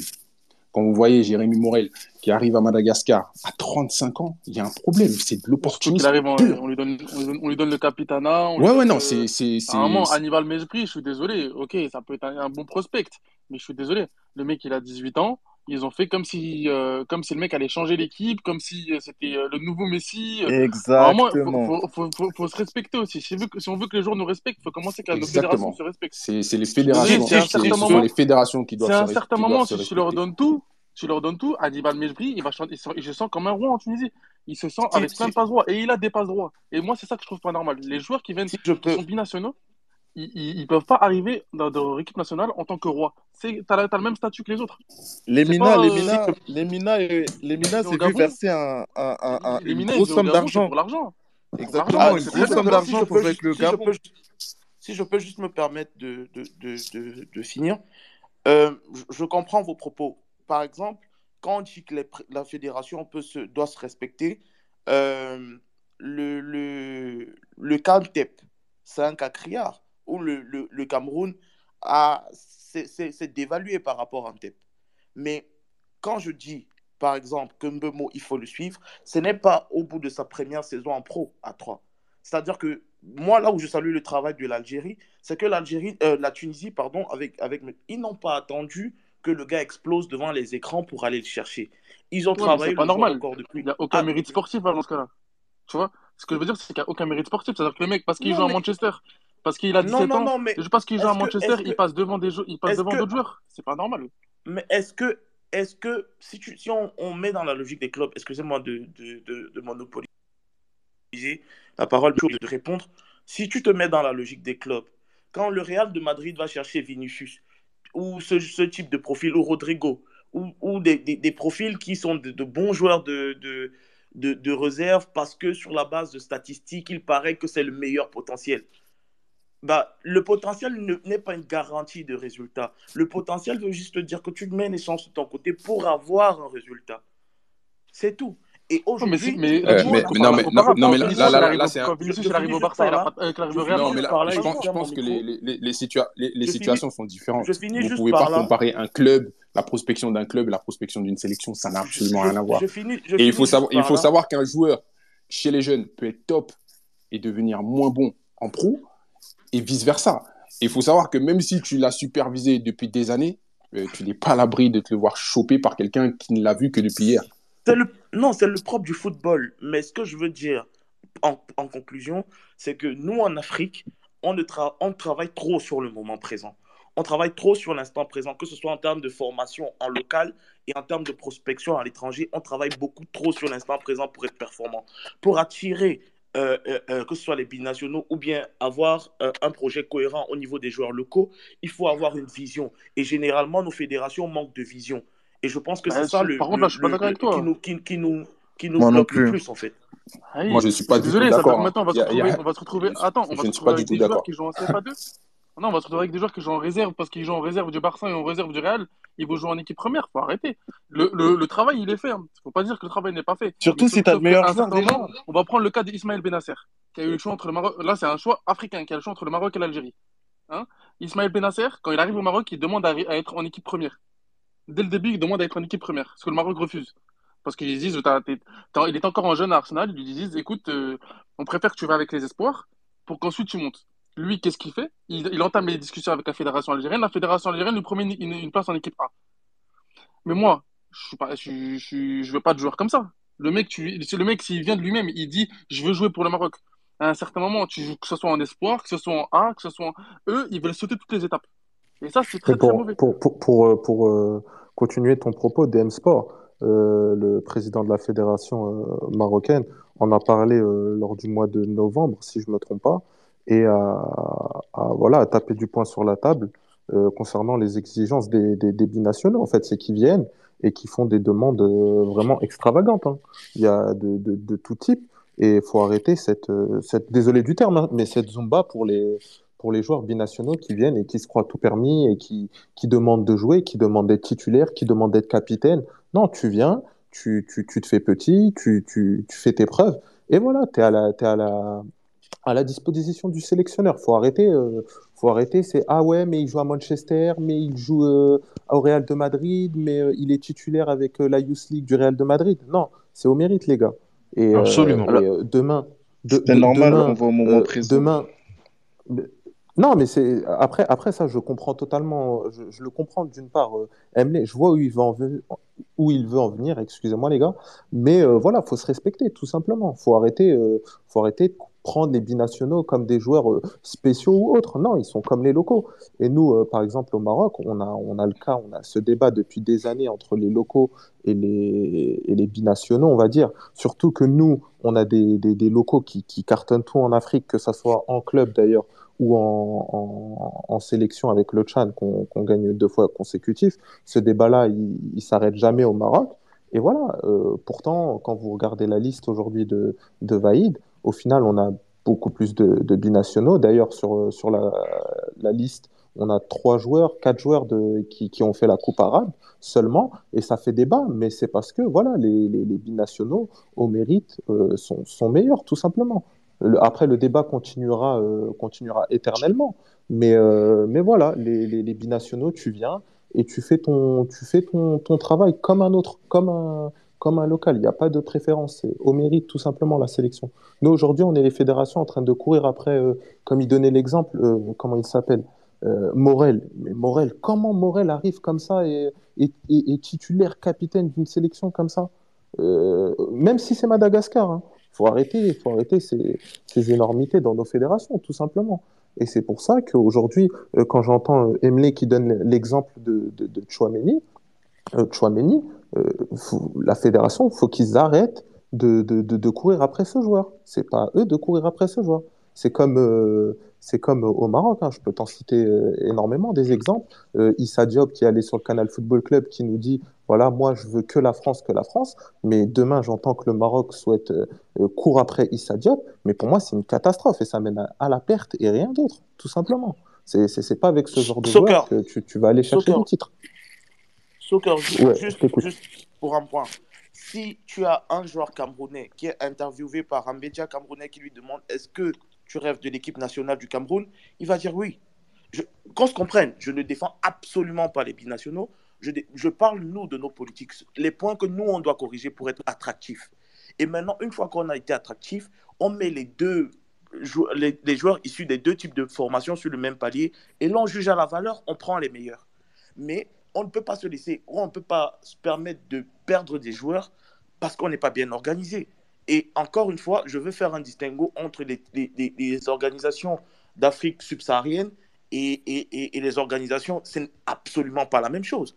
Le Maroc, le Cameroun, la, Tunisie, le Cameroun ou la Tunisie, c'est absolument pas la même organisation. Donc aujourd'hui, par exemple, nous, quand on dit aujourd'hui que le Cameroun a un agent de liaison et tout, équipe boss et tout, euh, allez les Lions, tu suis le foot, je suis le foot camerounais, mais tu as un peu l'impression que le gars, il suit les mêmes gars que nous, on suit à la télé tous les jours. Il t'a jamais ramené un gars que tu connaissais pas. À Alors- alors- qui en- en- dans alors, je n'ai pas- bizarres, quoi. J'ai bien, j'ai bien, j'ai bien précisé qu'il ne faisait pas de prospection. C'est ce que j'ai dit. Voilà. Voilà, tu m'as bien Voilà. suivi. J'ai dit qu'il ne faisait pas de prospection. C'est même un, un- un poste qui, qui n'existe nulle part ailleurs. Agent de liaison, moi, je n'avais jamais entendu ça. Voilà, en ce sens-là, on est d'accord, c'est un problème structurel. Alors on va, on va juste laisser un peu la, la parole à ceux qui n'ont pas trop parlé, euh, à ceux qui n'ont pas trop pour le, mo- pour, parlé pour le moment, pardon. Euh, alors d'abord on va laisser parler euh, déjà TFT Morocco et puis après on va écouter euh, Jonathan Baudouin. Bonsoir tout le monde. Euh, Bonsoir. Bonsoir. bah, Bonsoir. moi, j'aimerais pas bah, rebondir sur ce que vous disiez par rapport aux binationaux. Donc, euh, bah, selon moi, en fait, le problème dans, dans, dans la politique euh, des binationaux en On Afrique. t'entend pas très bien. Là, c'est bon, tu m'entends bien Ouais, c'est bon. Ok. Donc, euh, selon moi, en fait, le problème dans, dans, dans la politique des binationaux en Afrique, c'est que euh, bah, justement, les, les fédérations essayent de convaincre. Or, le fait de convaincre, pour moi, c'est déjà, c'est déjà en fait euh, bah, qu'on a un problème. Et, et aussi, c'est c'est- c'est une défaite, puisque le joueur, justement, dès que tu essayes de convaincre quelqu'un, c'est que tu le places déjà au-dessus de l'institution.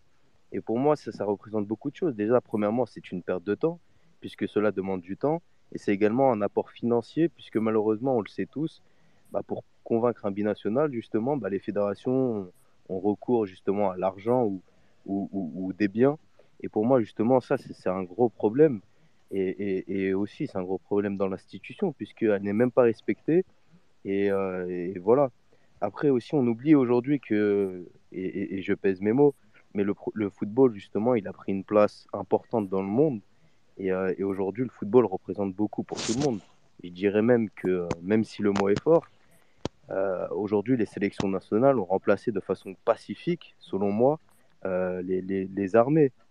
Moi, je pense que, que les fédérations, notamment africaines et même marocaines, je pense que justement, elles doivent consacrer justement leur temps et l'argent qui est mis à leur disposition à essayer de développer leur, leur, leur centre de formation, leur football, la qualité des terrains, essayer de se professionnaliser, par exemple créer une identité de marque, puisqu'aujourd'hui, prenons l'exemple de l'équipe de France, l'équipe de France est une sélection nationale, oui, mais c'est également une marque, euh, une marque marketing, etc.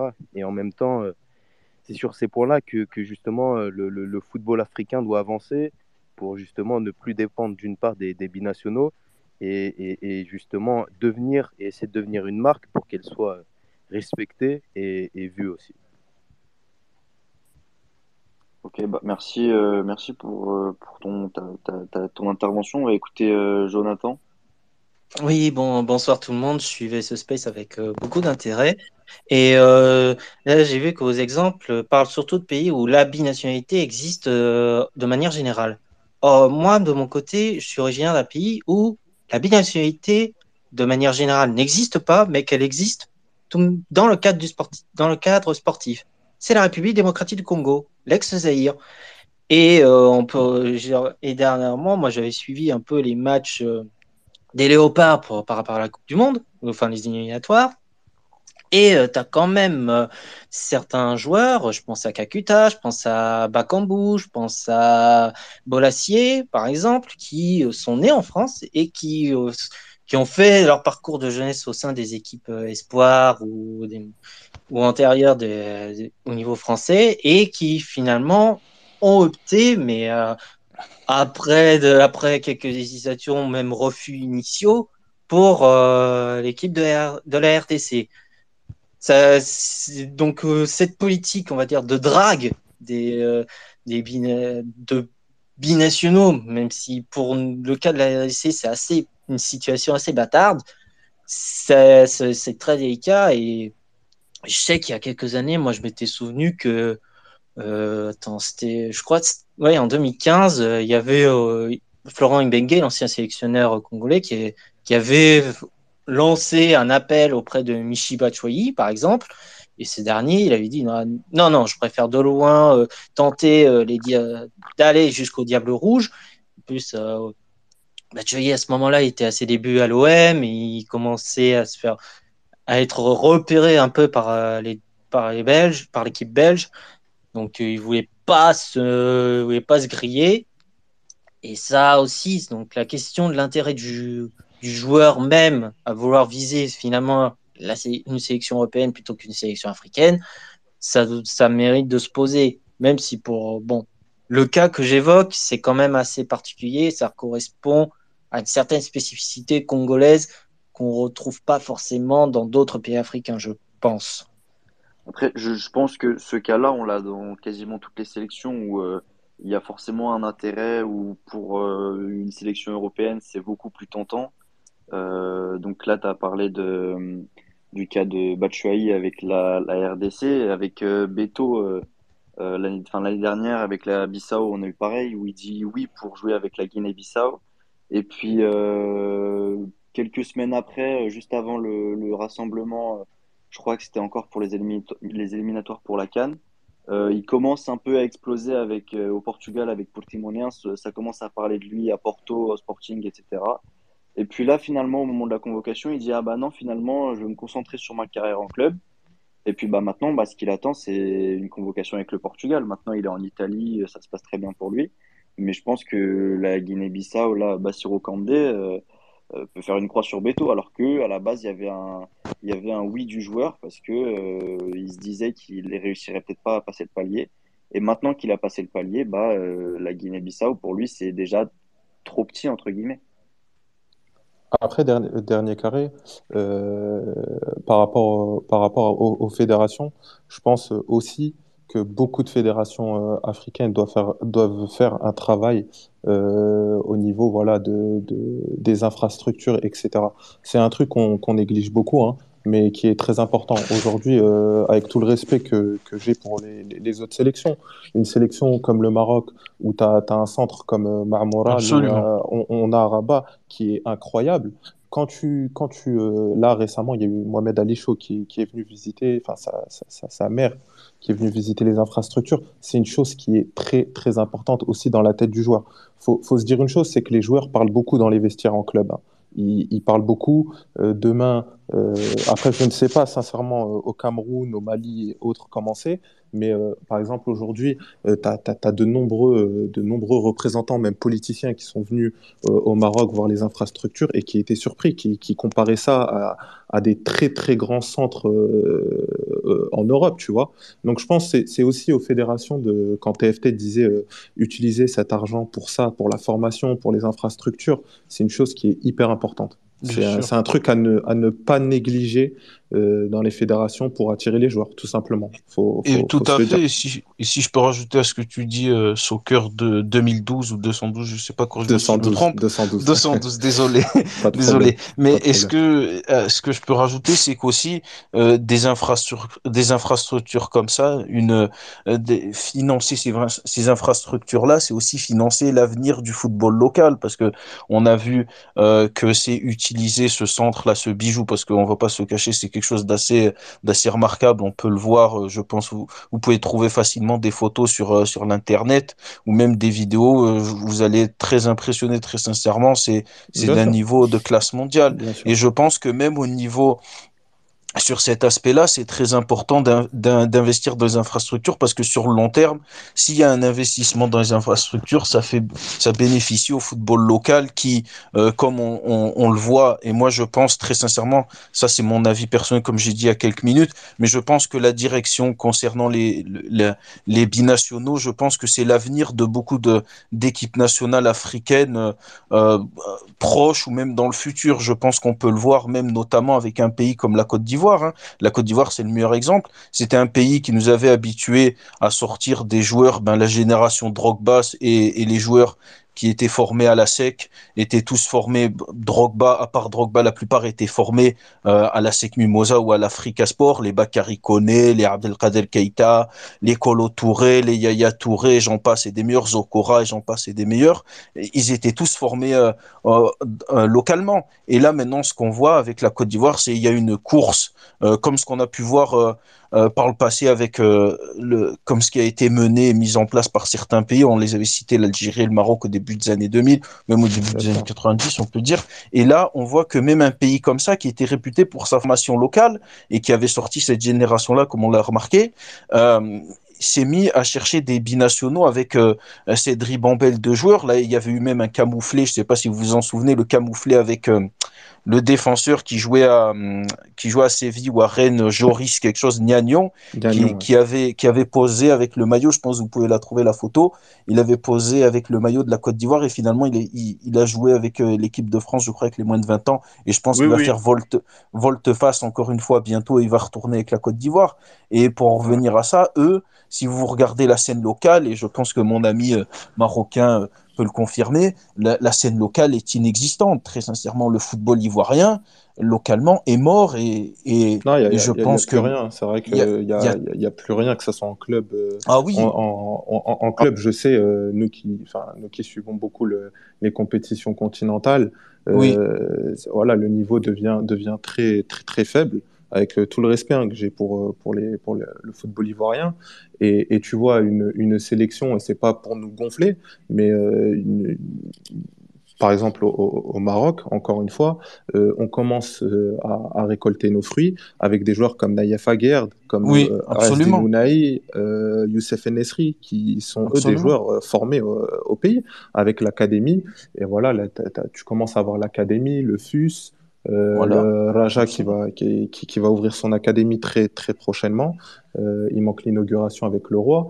Mais c'est, je pense que c'est vers ça que, que, que les pays, euh, les pays, voilà, tous les pays africains doivent aller. C'est ouais, vraiment absolument. sur la formation et les infrastructures qui sont très, très importantes pour la formation et surtout même l'encadrement des joueurs. C'est-à-dire qu'aujourd'hui, dans Alors, les clubs comme, comme les clubs locaux en Afrique, le problème, c'est qu'au niveau de la formation, on n'a pas d'encadrement des joueurs. So, le pire, soccer, le pire, c'est alors vous, vous, vous introduisez, alors juste vous, vous introduisez ouais, très bien le, le, le, prochain sujet, justement euh, la prochaine question pour le space, c'était euh, euh, est-ce que le recrutement de, de binationaux euh, est uniquement dicté par euh, par une défaillance de la formation locale ou est-ce que c'est en, en, complément de cette formation là donc là, vous avez bien déjà oui. parlé au niveau marocain, oui, ivoirien. Je ne sais pas si vous avez d'autres exemples. Quand tu regardes les joueurs formés euh, au pays, que ce soit au Sénégal, au Maroc ou, euh, ou en Côte d'Ivoire, quand, ils quand ils sont exportés vers les pays, euh, les pays européens, quand tu regardes, c'est les meilleurs de leur équipe. Hein. Si tu regardes vraiment, bah, quand tu regardes de, dès qu'ils arrivent en, en Europe, s'ils arrivent à s'adapter à l'environnement, etc., s'ils ont directement, ils sont directement au-dessus. Et moi, je pense, comme, dit, comme a dit Soccer, il faut vraiment s'axer sur cette cette, euh, cet aspect-là de la formation pour, pour, ensuite pouvoir les exporter dans un premier temps parce que on va pas se mentir c'est pas en un claquement de doigts que le, le, niveau des championnats locaux africains va changer la seule, ouais. la, la, la, seule solution qu'on a aujourd'hui c'est de former pour les envoyer en Europe parce que si tu les formes et tu les envoies en Europe tu plus cette question de binationalité hein. euh, ils sont assez sécurisés parce que c'est des gens qui sont nés en, qui sont nés dans ces pays là qui, euh, qui sont, comment dire, comme pour l'Académie euh, Mohamed VI, qui, euh, qui sont présents dans les catégories de jeunes en équipe nationale. Du coup, euh, cette, cette question, elle aura plus lieu d'être. Après, tu, tu je pense du fait que les joueurs, euh, les, les, joueurs formés localement s'adaptent beaucoup plus facilement et soient beaucoup plus performants en sélection. Moi, tout à l'heure, on en parlait justement avec euh, le collègue malien. L'exemple qui me vient en tête, c'est celui justement du Mali où, comme, comme on le disait au, au début du, du Space, euh, où le Mali euh, compte beaucoup moins sur les binationaux parce qu'il y a des, il y a, il y a de la formation compétente. Et euh, aujourd'hui, avec la, la Jean-Marc Guillou Academy, qui est euh, en lien étroit avec, euh, avec le groupe Red Bull, où tu as les meilleurs jeunes qui vont faire des tests euh, tous les ans euh, à Salzbourg, en Autriche. Euh, et puis après, tu as eu le, au début le Samasekou, et puis depuis, tu as eu Aïdara, maintenant tu as Camara, Ouais, as vrai, vrai. Encore qui vient de Mm, passer mm. en. Et, et aujourd'hui, je pense que l'avenir du Mali, il passe par, euh, par la JMJ Academy C'est et comme par au Sénégal. Salzbourg, Hein. par Salzbourg. Ouais. Et le Ghana, c'est Bien pareil sûr. avec la West African Football Academy. Bien sûr. Et c'est des, c'est des sélections qui vont évoluer grâce à leurs académies. À côté, euh, là, en Côte d'Ivoire, on ne voit pas encore ça. Oui. Et euh, il y a beaucoup, beaucoup, trop de pays africains, peut-être encore, où on ne le voit pas encore. Après, ça, euh, ça, ça concernant, si je peux me permettre, ça concernant l'exportation de footballeurs, ça va très sincèrement euh, impacter, et c'est déjà le cas depuis, bon, j'ai envie de dire depuis 10-15 ans, hein, évidemment, ça va, ça impacte une zone euh, en Afrique plus qu'une autre, c'est la zone, la- l'Afrique de l'Ouest, notamment, euh, on voit, et je pense que les personnes qui suivent les compétitions africaines, que ce soit le CHAN, la Champions League ou la Coupe de la CAF, euh, le savent mieux que moi, on, on voit que le, le football local maintenant à, à cause de ce modèle-là, mais c'est un modèle, j'ai envie de dire, c'est le seul moyen pour que ces clubs et, que ces économies-là puissent vivre, étant donné que ces clubs-là ne peuvent pas retenir euh, et les championnats ne peuvent pas retenir leurs meilleurs éléments. C'est un peu le seul moyen pour que, pour que ces clubs-là euh, et ces championnats puissent vivre. Et, et de l'autre côté, ça, ça a un, gros impact sur le niveau du football local. Malheureusement, on voit que on a des championnats délaissés à cause, entre guillemets, euh, à cause de, de, cette politique qui est d'exporter, même si, comme on l'a expliqué il y a quelques secondes, c'est le seul moyen, malheureusement, pour certains de, de survivre, étant donné que l'aspect économique dans ces pays-là, ces, ces, ces, pa- ces- ces pays-là, notamment l'Afrique de l'Ouest, hein, même des pays comme le Ghana ou même euh, le Ghana, le Nigeria, le Mali, ces pays-là, même euh, la Côte d'Ivoire, ces pays-là n'ont pas les muscles financiers pour garder leurs meilleurs joueurs et ils sont donc obligés, ils sont donc devenus un, peu euh, bon gré mal gré, ils sont devenus des, pays exportateurs et les championnats, euh, euh, je, et ici, les championnats locaux euh, et on voit les performances au niveau continental. Les championnats locaux sont en lambeaux, hein, très sincèrement. Donc euh, c'est un peu, c'est un peu, j'ai envie de dire cette, euh, ce, ce, cette, cette, euh, ce chemin-là qui a été pris parce que même, vous savez, les clubs dont vous avez parlé, ces clubs-là ont même pris la place euh, dans certains pays de, de, de clubs historiques. hein. On a vu euh, la- l'Africa Sport qui est descendu en deuxième division, hein, ce qui est quelque chose d'incroyable, qui est un géant du football euh, ivoirien qui a été remplacé par un club, par, bah, par le, par l'équipe satellite de Nice, j'ai plus, je crois, c'est le Racing d'Abidjan, quelque chose comme ça. Le Racing Club d'Abidjan. Exactement, merci de la, confirmation. Et donc on voit, on voit que ces équipes-là, même la West African Football Academy, qui était, euh, qui était, je crois, euh, qui, qui a signé aussi, qui était en première division ghanéenne. Euh, même au Mali, on a Yelen aussi, je crois, qui était euh, notre camarade malien me corrigera, qui était en première division, je crois également. Donc on a ces équipes-là qui, qui s'installent dans le paysage footballistique africain. On a même Salitas aussi au Burkina Faso aussi qui exporte, qui commence à exporter beaucoup de joueurs. On a ces équipes qui commencent à s'installer dans le paysage africain et qui ont pour but, voilà, quoi, qui, qui, qui, sont un peu, qui sont fatalistes et réalistes en même temps, j'ai envie de dire, qui savent que il n'y a pas moyen d'avoir euh, des équipes vraiment solides au niveau local et qui se, et qui se mettent à, à exporter des joueurs euh, car ils savent que il n'y a pas d'avenir en quelque sorte euh, localement et qui, ont décidé de les exporter, que ce soit en Europe ou même, euh, même en Afrique, hein, évidemment. Moi, j'aimerais, pouvoir parler de notre cas parce que le sujet de la formation nous, nous concerne euh, vraiment beaucoup. C'est-à-dire que j'ai envie de dire qu'on a, on va dire qu'on a un peu tout misé sur ça. Enfin, on a, on a beaucoup misé là-dessus et comme, euh, comme euh, euh, l'autre l'a évoqué, bah, nous déjà, on est, euh, on est dans notre sélection nationale. Euh, il y a 28% de l'équipe qui a été formée à, dans, dans les 28 joueurs qui sont sélectionnés en équipe nationale. On a 28% de joueurs qui, qui sont sortis de l'académie euh, JMG. On a 28% qui sont sortis de l'académie JMG et on a aussi d'autres joueurs qui, qui sortent d'autres académies au Mali, par exemple Genepo qui vient du, du ILN ou, euh, ou euh, El Touré qui vient de l'AFE, l'Afrique Foot Elite au Mali, qui commence aussi à qui est une, euh, un, centre de form un, oui, un centre de formation de, de Djomansi Kamara, ancien international sénégalais, et, euh, et de Serran Diabaté, qui est un agent assez influent dans le football malien et africain en général. Et euh, ils, ont, ils ont pu créer une, un, centre de formation et ils envoient, comme euh, il a dit l'autre fille, hein, ils envoient beaucoup de joueurs, ils exportent beaucoup de joueurs en Europe. Là, à l'AFE, ils ont ramené trois joueurs trois joueurs maliens à, à trois récemment. Euh, L'académie Jean-Marc Guillot, ils envoient souvent leurs joueurs à, au, à Salzbourg, au Red Bull. Et euh, même là, alors, euh, je pense que c'était il y a au moins deux semaines, ils ont joué, euh, ils ont joué euh, l'un contre l'autre, l'académie GMG euh, contre Salzbourg. Et euh, voilà, donc je pense que c'est aussi un moyen de, pour Salzbourg de, de voir euh, qui il y a pour pouvoir euh, prendre des joueurs dans, dans, quelques mois ou dans quelques années à venir. Et là, par exemple, la dernière pépite que Salzbourg a pris euh, à l'Académie JMG, il se nomme euh, Néné d'Orgelès. Et un, un, comme évoqué, c'est un cycle.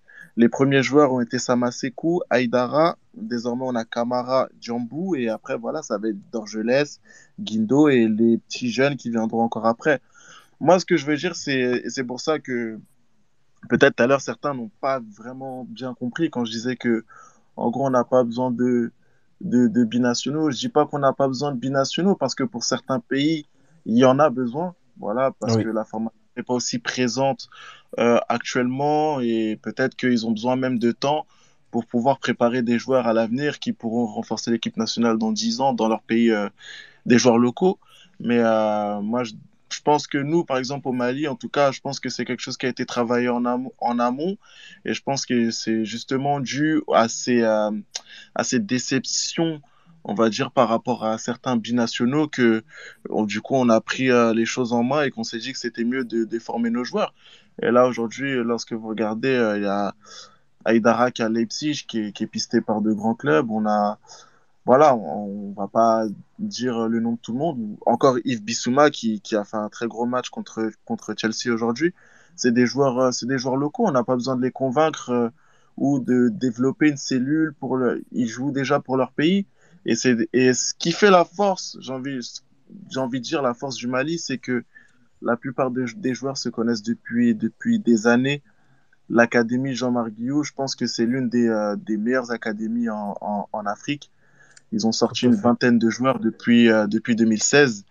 Il y a, il y a énormément de joueurs qui sont sortis de cette académie. Il y en a vraiment beaucoup. Et euh, voilà, je pense que si, comme euh, Soccer 212 l'a, l'a, l'a, bien, l'a bien dit, si on, on développe nos infrastructures ou on fait en sorte de bien former nos joueurs, franchement, les, bina- les binationaux, ils rejoindront un collectif et ce sera à eux de, voilà, de, de faire les démarches pour rejoindre, j'ai envie de dire, cette famille. Parce que quand je regarde les vidéos des aigles ou ce genre de choses, on voit qu'ils sont vraiment liés et ça se voit qu'ils se connaissent depuis des années. Vous voyez, le, le, je vais encore un exemple. Le capitaine, c'est un joueur qui a été formé à Jean-Marc aussi, à Marie Traoré. Et, euh, et voilà, c'est c'est tout un c'est c'est c'est quelque chose qui vient du fond. Ça commence d'en bas et et après euh, c'est c'est c'est à nous-mêmes de développer euh, développer notre football. Comme euh, il a été évoqué par rapport à la Côte d'Ivoire. La Côte d'Ivoire, bah, la, for- la formation, euh, Yaya Touré, Aruna Dindane, euh, Salomon, euh, pardon, Bonaventure Kalou, Eboué, Kolo Touré, tout ça, c'est des joueurs qui venaient de, de l'académie Jean-Marc Guillou de base. Ouais. Jean-Marc Guillou a été chassé par les, les, les dirigeants ivoiriens, le, la fédération qui est venue ensuite. Et la suite, on la connaît. La Côte d'Ivoire, ils se sont repos- ils se sont beaucoup reposés sur une génération. Et après, bah, il a fallu reconstruire. Et en reconstruisant, bah, il a fallu passer par quoi? Convaincre des binationaux. Absolument. Et c'est bon. Et voilà, il y a quelques joueurs qui explosent, des joueurs locaux qui explosent en Europe. Bon, on va les prendre. Mais voilà, parce que ils ont, ils se sont reposés sur les acquis de la génération qu'ils avaient, à en oublier la formation. Et là, remarquez bien, ils ont rappelé Jean-Marc Guillou il y a peut-être un an ou deux ans pour pouvoir recommencer son travail, ou recontinuer en tout cas son travail euh, euh, mené en, en, en Côte d'Ivoire.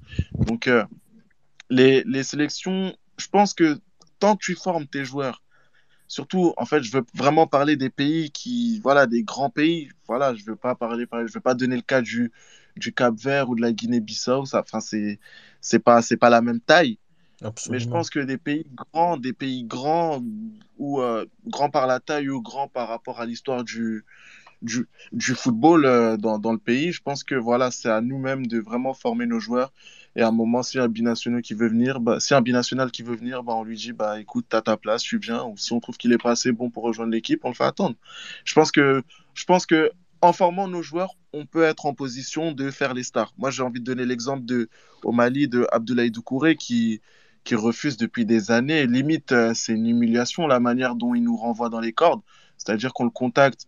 Fousseni Jawara, il se déplace jusqu'à, jusqu'en Angleterre, on le contacte, il répond jamais à son téléphone. Et lorsque, euh, lorsqu'il doit donner une réponse, il passe par son agent et dit, ah, écoute, euh, dis-leur que je veux pas jouer avec eux. Tu vois, ben, je me dis quoi? Je me dis, ben, en vrai, Abdoulaye Doucouré, il veut pas, je m'en fiche, je sais pas, j'ai Bissouma, j'ai, Tamasekou, j'ai Aïdara, j'ai, euh, j'ai Aliou Dieng qui est en train d'exploser en Égypte, qui devrait pas tarder à rejoindre un, un, un, bon club européen. Donc je me dis, en fait, j'ai le luxe, j'ai le choix, et beaucoup parlent du Mali comme ayant c'est pas de la c'est pas du chauvinisme hein, mais je pense qu'on a peut-être le top 3 meilleurs milieux de terrain d'Afrique. Ah, mais lorsqu'on regarde bien lorsqu'on regarde bien c'est 90% de 80 j'ai 90 je suis même trop gentil c'est même le milieu de terrain c'est 100% de joueurs formés au Mali. Mm. voilà donc je pense que c'est vraiment à nous de, de nous mettre au travail développer notre formation et ensuite les binationaux je pense que ils viendront, ils viendront en fonction de, de, tout ça aussi. Voilà, je pense que si tu formes tes joueurs, tu as une équipe compétitive. Tu as une équipe compétitive, bah, tu es attractif. Je pense que c'est pas parce que tu vas développer une cellule ou ce genre de choses que ça va te rendre attractif. Ça vient par les résultats et par, euh, et par l'envie des joueurs de donner euh, ce qu'ils ont à donner. Merci, euh, merci les du Mali. On va peut-être laisser la parole un peu à Ibrahim qui n'a pas encore pris la parole. Ouais, salam, bonsoir tout le monde. Alors, euh, moi, c'était pour, euh, moi, c'était pour répondre à la deuxième question. Donc, euh, est-ce que les, les binationaux ont fait recours, on a recours et on fait appel aux binationaux parce que justement, il y a une défaillance en termes de formation? Malheureusement, pour, je parle pour la Tunisie, c'est, c'est exactement ça. ce qui a fait la force de la sélection tunisienne depuis les années 90, c'est la formation des, des joueurs locaux et les, ce sont des joueurs locaux qui sont euh, affirmés au niveau euh, africain. Donc on a les, les, les clubs euh, tunisiens comme l'Étoile du Sahel, l'Espérance de Tunis, le club sportif sfaxien qui se sont affirmés au niveau africain, qui ont commencé à jouer les, les, les grands rôles dans les compétitions africaines. Et puis, ça a été tout bénéf pour l'équipe nationale de la Tunisie qui a atteint la finale de la, de la Cannes 96. Et puis, petit à petit, arrivé au sommet de l'Afrique en, en, 2004.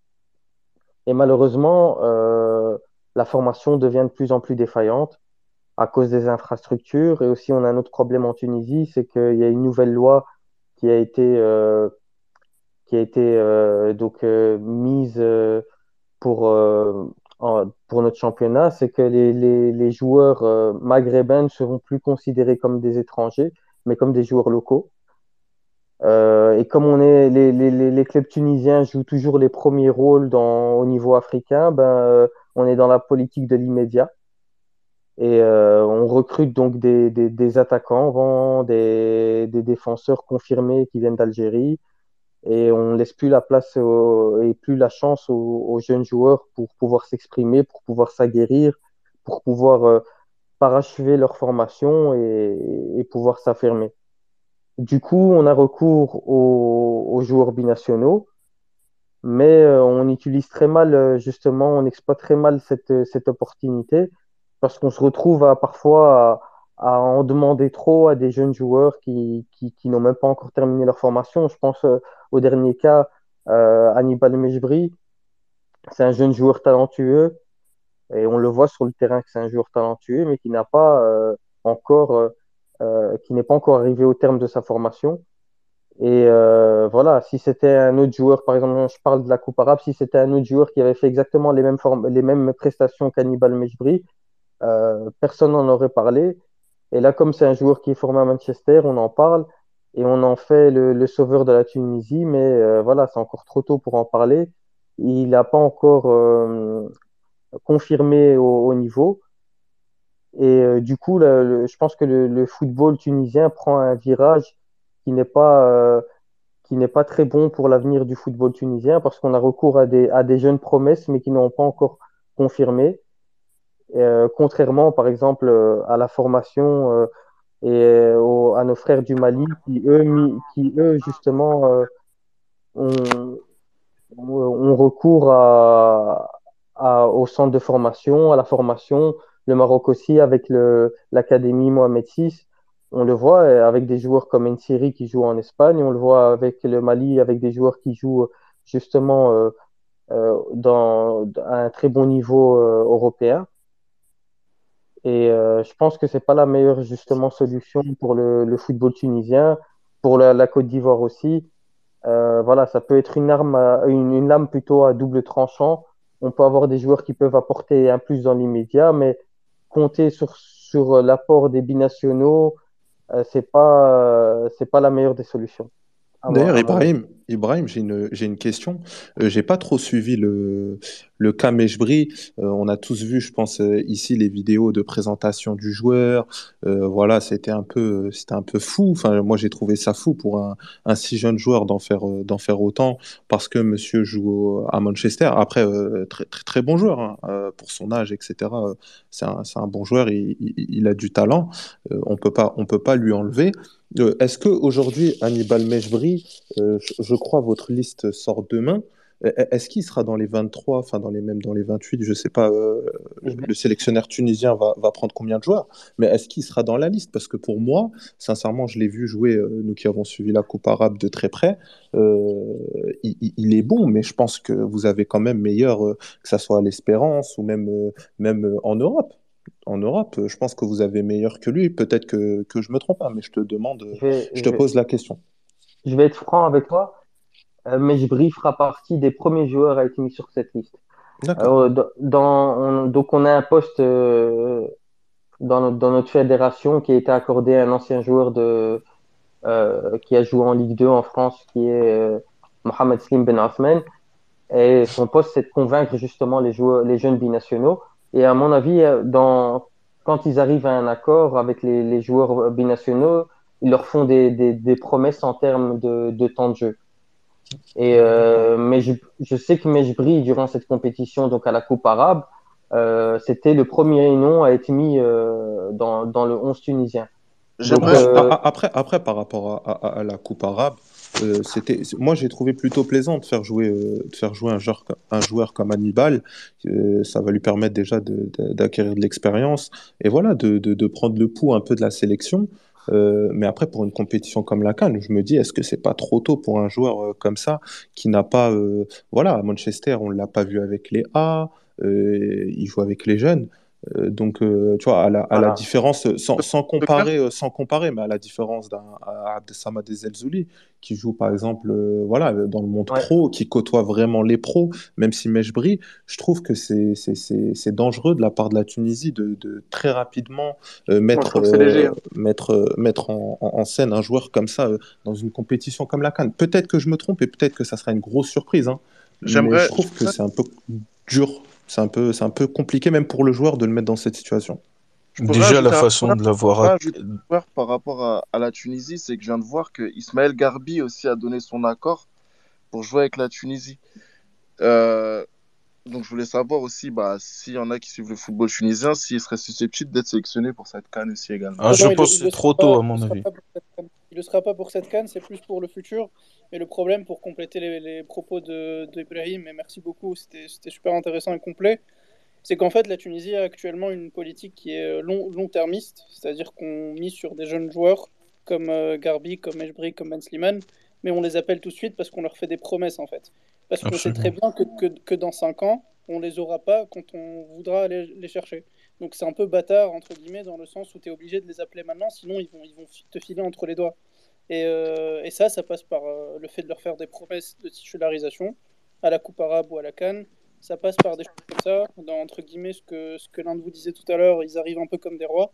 Donc c'est un, peu, euh, c'est un peu difficile de trouver cet équilibre et de, trouver, de les traiter normalement, entre guillemets. C'est là Après, après The Great, sincèrement, euh, moi, la Tunisie, je, je leur voudrais pas de prendre euh, un joueur, de le, de le faire rentrer quelques minutes pour, pour, pour le bloquer. hein. Tu- les, les, les sélections européennes ne vont pas gêner pour le faire. hein. Je te, je Exact. te le dis. Donc, euh, faites-le, avec plaisir. Après, pour, pour une sélection, euh, par exemple, dans le cas de Isma, Ismaël Garbi du PSG, euh, là, c'est vrai que l'emmener comme ça euh, d'un coup euh, à la CAN, je pense que c'est un peu, c'est un peu, c'est un peu juste. Mais euh, voilà, a- après la CAN, euh, j'en voudrais pas à la Tunisie de le prendre et de le faire jouer quelques minutes. hein. Je te dis que la, que ça soit la France ou je sais pas pour quelle sélection il, est éligible, le feront avec plaisir. Donc euh, voilà, faut, faut, faut pas s'arrêter à ça. Après, faut, faut, faut, faut, faut- voilà, faut, faut pas baisser son pantalon, c'est tout. Faut que la fédération soit, soit droite. C'est, tout ce qu'il faut. Si je pouvais rajouter quelque que- chose, si je peux rajouter quelque chose, c'est que, en fait, si on avait une formation, si la formation, notre formation, on avait une très bonne formation, on serait pas là, à, comme le dirait Soccer 212, à baisser le pantalon pour les, pour les binationaux. On serait là, on les, on serait là, on, en gros, on n'aurait pas besoin d'eux, on serait pas là à faire des, en gros, les laisser des places en équipe première comme Mejbri, lui donner directement le numéro 10 euh, à la Coupe arabe, ce genre de choses on n'aurait pas besoin de les faire vu qu'on aurait déjà, on aura déjà des joueurs derrière lui, peut-être même plus talentueux que lui et qui pourraient jouer directement. Après, faut pas, faut, faut, faut pas tomber dans le, on n'a pas besoin des binationaux, on a besoin des binationaux. Faut surtout être dans le, c'est des, euh, c'est des joueurs Totalement, de la Tunisie, vrai. du Maroc, de la, du Cameroun, du. Mali. Ils sont sélectionnables. Ils veulent venir, on les prend. Ils veulent pas venir, on leur ferme la porte au nez. Tout simplement. Exactement, faut là. Faut, arrêter le ouais. binationaux, pas binationaux, formation, pas formation. C'est des Maliens, c'est des Camerounais. Euh, que, ok, il est né en France, il veut jouer avec le Cameroun. Je le prends, il n'y a pas de problème. Euh, la, la, la porte, elle est grande ouverte. Je vais pas choisir euh, tel joueur ou tel joueur parce que c'est un binational ou un local. C'est un Malien, un Camerounais ou autre. Il veut jouer pour le pays. Il vient avec plaisir. Il peut apporter quelque chose. Il a le niveau. Il vient. C'est tout. Faut s'arrêter là. S'il n'y a pas d'oppo- Ouais, dans tout ça aussi. surtout voilà, c'est ça, c'est ça le problème, c'est que moi, je suis tout à fait d'accord avec toi, et je vais, je vais encore plus loin. Pour moi, tout joueur qui arrive à dénier ses, euh, à renier ses, euh, ses origines, parce que pour moi, aller devant la télé et dire oui, je cherche que l'équipe de France, je calcule pas les autres, c'est un manque de respect, euh, voilà, qui, qui est énorme.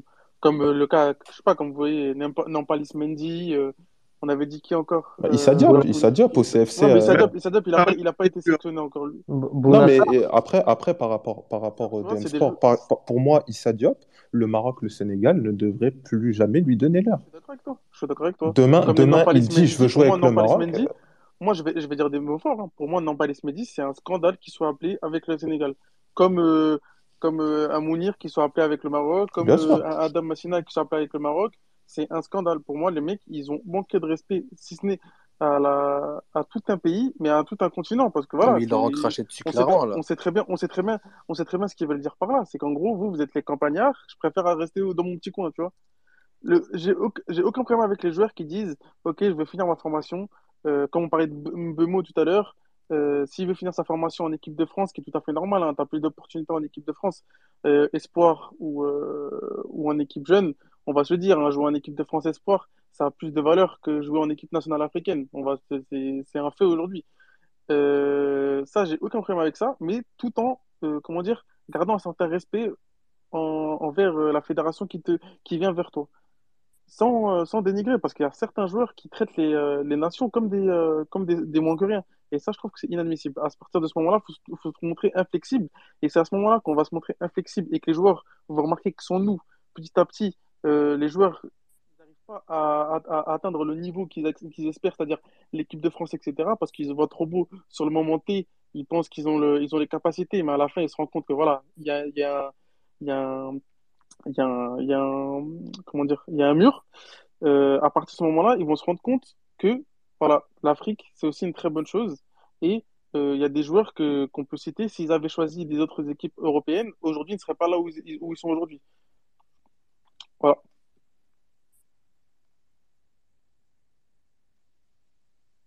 Ok. Euh, je sais pas si on a un peu fait le tour au niveau. euh, je pense qu'on a un peu fait le tour au niveau formation et, et, et binationaux pour, euh, pour finir, peut-être un peu trouver Après, dernier défenseur, comment, dernier comment... défenseur, excuse-moi, Ouais, par rapport à, à- à la formation, il y a une chose aussi qui est, qui, qui est très importante au niveau, euh, au niveau local que je voulais ajouter, excuse-moi, Euh, c'est euh, euh, l'entourage des joueurs et l'encadrement des joueurs aussi qui est très, très, très, très, très important. Euh, aujourd'hui, je sais que pour les, les pays comme le Sénégal, le Mali, ils n'ont pas trop cette difficulté et pas cette mentalité euh, de, de partir en Europe en fait dès que possible. Donc, ce qui est une très très bonne chose. hein. Moi, j'encourage vraiment euh, euh, et je suis très content de ces joueurs euh, formés au pays et qui décident d'aller en France. Mais euh, il y a, pour certains pays comme euh, le Maroc, on, forme beaucoup de joueurs, des joueurs qui sont très forts dans nos championnats et qui décident de, de, de quitter euh, le pays pour aller, euh, qui font le choix financier en fait, tout simplement, qui font ce choix financier et, qui tuent un peu la carrière de, de ces joueurs-là qui, qui auraient pu euh, en allant en Europe, on le voit, on a plusieurs exemples. Euh, voilà, s'exporter, euh, s'exporter en Europe et avoir une carrière en sélection, tout simplement, et en allant dans ces pays, dans ces pays, par exemple du Golfe, se perdent et, et voilà, ont une carrière au final. Après, c'est, aussi le, jeu de, de, l'argent qui, qui fait que tu sécurises ta famille. Il y a un exemple, un exemple très clair au Maroc. D'ailleurs, je l'ai eu au téléphone, euh, j'en ai eu la confirmation ce matin au téléphone. Le, petit Sofiane Rahimi, qui est d'ailleurs sélectionné, son départ à, à, à El Ain est, à hauteur de 2,5 millions, euh, est annoncé à 2,5 millions. Au final, le transfert apparemment a été fait à 6,5 millions à Al Ain avec des, intermédiaires, de nombreux intermédiaires qui sont passés par là. Euh, le joueur, tout le monde euh, espérait le voir en Europe et au final, tu, tu vois qu'il se retrouve dans un pays, euh, les Émirats Arabes Unis, dans un championnat qui est, qui est très difficile. Et c'est là où tu perds certains joueurs, certains gros joueurs, euh, gros joueurs locaux, quoi. C'est, un truc qui est très, très important aussi, l'en- l'encadrement, des, des joueurs. Merci pour, pour cette petite cette précision sur du coup l'encadrement des, joueurs pour les pour les binationaux. Euh, et donc la question que je voulais poser, euh, peut-être pour euh, plus ou moins clôturer le space, c'était du coup comment intégrer au mieux les des binationaux qui arrivent souvent comme des stars ou comme des hommes providentiels, comme le, le cas Hannibal, comme on en a déjà pas mal par- parlé, mais comment mieux accueillir ce genre de joueurs? Il y aurait aussi peut-être les Youssoupha Moukoko euh, si, s'ils terminent euh, par, euh, par choisir le Cameroun. Euh, voilà, je vais laisser la parole peut-être à Street Foot, ils ont un peu moins parlé. Et puis, Ben, merci de me et- donner la parole. Je trouve qu'en fait, il n'y a pas vraiment de mani- manière de les intégrer. Je pense qu'en fait, il faut juste les traiter comme tout le monde. Il faut, faut traiter les locaux comme les joueurs qui viennent de Manchester United, comme ceux qui viennent de, de Barcelone. Il faut tous les traiter de manière égale. Et c'est comme ça qu'on va avoir une, une cohérence et une, euh, une certaine égalité entre les, les joueurs. Voilà. Absol- absolument, moi je pense que euh, personnellement. euh, dans, dans- dans le... Vas-y, euh, Lofty. Moi, je pense personnellement que j'appuie ce qu'a dit euh, le camarade Street Foot. Je pense très sincèrement, faut leur faire comprendre. Et moi, c'est quelque chose euh, sur lequel j'insiste énormément, peu importe que ce soit des, jou- des joueurs locaux ou, ou, euh, ou des légionnaires, comme j'aime les appeler. Je pense très sincèrement, faut leur faire comprendre que juste porter le maillot, euh, juste porter le, le chasuble à l'entraînement d'une équipe nationale, c'est un privilège immense. On représente une nation on représente des millions de personnes et encore plus en Afrique quand on connaît l'importance de l'équipe nationale qui est la vitrine euh, de tout un pays. Encore en Europe, on a certains clubs, etc. Il y a beaucoup de clubisme, mais en Afrique, l'équipe nationale, c'est le seul moyen de regrouper euh, une nation vraiment et sur tous les plans. Donc, euh, moi, je pense qu'il faut leur faire comprendre à n'importe quel joueur hein, qui joue en équipe nationale que juste porter euh, le chasuble à l'entraînement de l'équipe du Maroc, du Mali, de la Tunisie, euh, du Nigeria, du Ghana, de la Côte d'Ivoire, du Cameroun, de n'importe quel pays africain que vous voulez, c'est un immense honneur et c'est un prestige absolu. On parle de maillots qui ont été portés par des joueurs de classe mondiale, des légendes qui ont marqué euh, l'histoire du football africain. Euh, on parle de maillots qui, qui ont une certaine ont, qui ont une certaine symbolique. On parle de représenter une nation, un pays, un drapeau, des millions de personnes. Encore une fois, d'apporter un peu de bonheur à des gens qui ont très peu. Donc moi, je pense très sincèrement, c'est euh, c'est le message qu'il faut leur faire passer et pas les accueillir comme des rockstars ou comme des apôtres de Jésus pour nous pour nous apporter la bonne parole, comme ça a été fait euh, chez nous en Tunisie avec euh, l'accueil d'Hannibal qui a été accueilli comme si Jésus revenait sur terre, que Dieu nous pardonne. On l'a accueilli comme ça. C'était honteux, très sincèrement. Et moi, je pense que il faut leur il faut le il faut peu importe le joueur, il faut leur dire que voilà, vous représentez une nation, un pays, et je pense que ça peut même faire euh, tomber les barrières, car je pense nos, nos frères marocains qui sont présents le savent, ça peut faire tomber les barrières entre les locaux et, euh, et les légionnaires qui jouent à l'étranger, de d'insister sur ce patriotisme-là, de leur dire que c'est une chance incroyable de jouer pour une nation, de représenter sa nation, d'insister sur ces choses-là, je pense c'est très important, même si peut-être c'est un discours euh, vieillot ou un peu réactionnaire, mais je pense que c'est quelle est là la clé pour leur faire comprendre que on porte pas n'importe quel maillot, on porte le maillot, un maillot qui représente une nation, un pays, euh, des millions de personnes, qui peut apporter un peu de bonheur aux gens. Et vous le voyez quand nos équipes nationales, et je pense que même nos frères algériens l'ont vécu, vous voyez la liesse qu'il y a eu en Algérie euh, pendant leur épopée à la Coupe d'Afrique, vous voyez les liesses, par exemple, qu'il y a quand il y a des petites surprises à la Coupe d'Afrique ou même les accueils que reçoivent certains pays quand ils se qualifient à la Coupe du Monde. Euh, voilà quoi. Donc je pense là, là est la, est la, est le nerf de la guerre. J'ai envie de dire là est le plus important, c'est de les de les pousser, de leur faire comprendre que même s'ils sont venus, euh, certains, beaucoup même, la plupart par un, choix par défaut car ils pourraient pas jouer avec la France ou même l'Angleterre. Il faut, vous venez, vous ne venez pas pour venir au club Med, vous ne venez pas pour pour manger ou, ou que sais-je pour vous rincer l'œil ou je ne sais quoi ou en vacances. Vous venez pour représenter une nation, vous venez pour représenter un drapeau, vous venez pour représenter un peuple, vous venez pour représenter un maillot. Donc je pense c'est ça qu'il faut il faut faire comprendre et ne pas les accueillir comme des apôtres du Christ ou, ou des, des évangélistes qui vont nous apporter la bonne parole. Il faut leur donner un accueil mesuré et leur faire comprendre que euh, on porte un maillot et on représente une nation et on représente des millions de personnes et on est peut-être la seule, la, la, seule source de bonheur pour, pour ces gens-là qui, n'ont très, qui ont très peu de choses euh, dans leur vie. Euh, je suis tout à fait d'accord avec fille. En fait, euh, bon, il faut savoir déjà dissocier le, les, les, clubs de la sélection nationale, c'est deux mondes différents.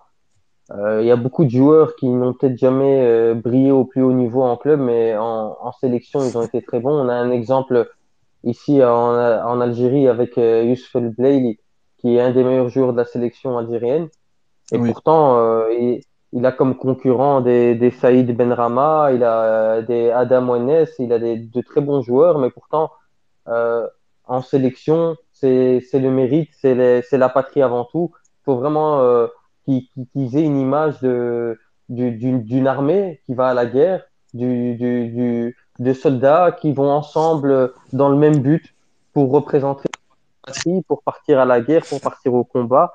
Et il faut, il faut leur faire comprendre que euh, dans les 23 joueurs, il n'y en a aucun qui est meilleur que l'autre. Euh, ils sont tous euh, au même niveau et c'est le plus méritant, celui qui va mouiller le maillot, celui qui va mieux représenter la nation, euh, celui qui va tout donner sur le terrain, qui va jouer, pour éviter de se retrouver justement avec des, des exemples. Et je pense que nos, nos, nos, frères marocains sont les mieux placés pour, pour en parler. L'exemple avec Ziyech ou autre qui a eu déjà euh, des, des, soucis sous Hervé Renard. Maintenant, c'est le même, c'est le, le, même cas de figure avec euh, Vaïd. Donc, euh, il faut, il faut leur faire comprendre et, et que, que c'est le plus méritant qui va jouer. Et je rejoins l'autre fille, c'est pas la, c'est pas un cadeau qu'on lui fait à Hannibal Mejbri, que ce soit pour lui ou pour la sélection, de l'avoir accueilli de cette manière. Ça peut, c'est un joueur très talentueux, mais il faut lui faire comprendre qu'il n'est pas au-dessus des autres euh, et qu'il est au même niveau que les autres justement. Voilà.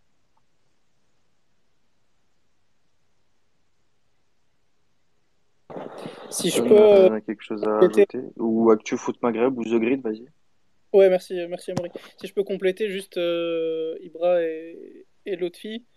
Euh, pour moi, la, meilleure, euh, la meilleure manière d'éviter un peu que ces joueurs binationaux qui arrivent un peu comme des stars, justement pour éviter qu'ils se prennent pour des stars et qui qui se prennent pour ce qu'ils sont pas, c'est vraiment avoir des cadres dans la sélection qui, qui soit les remettent directement à leur place ou leur font comprendre dès le début que en fait bah, tu as déjà des cadres qui sont en place et qu'ils ne peuvent pas faire n'importe quoi. Je pense notamment à la Tunisie de 2004, oui. qui était euh, composée euh, par beaucoup, beaucoup de nationaux, notamment Slim Ben Achour euh, et d'autres. Mais même de naturaliser, hein, carrément, en 2004. Non, c'est vrai, hein, c'est vrai. Bah, il y avait, il y avait des naturalisés, carrément. Il y avait Santos. Ouais. Je, pense, je pense, à la Côte d'Ivoire aussi. Il y a Serré là qui, qui joue bien ce rôle. Je l'ai vu une fois recadrer euh, Serge Aurier et plein d'autres joueurs. Donc, euh, ouais, il, faut, voilà. Ouais. Donc, euh, c'est vraiment en fait avoir des cadres comme on avait en 2004, comme, comme pouvait l'être Jaidi, Badra, etc.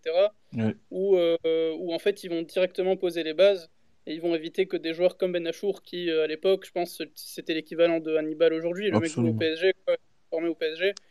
et ces mecs-là étaient très très bien intégrés, même quand ils étaient titulaires, c'était au mérite on en avait parlé tout à l'heure. Donc il n'y avait pas, il y avait aucun écart entre guillemets euh, qui pouvait arriver euh, dans ces cas-là. Donc je pense vraiment la présence de cadres qui peuvent directement euh, mettre les points sur les i, c'est super important aussi. Moi, je pense que même la fédération devrait euh, faire son travail aussi et, les, Totalement. et, ne, et ne pas faire de différence directement. Quoi. Ok, on les appelle, ok, euh, on, on, fait le boulot pour les amener, etc., etc.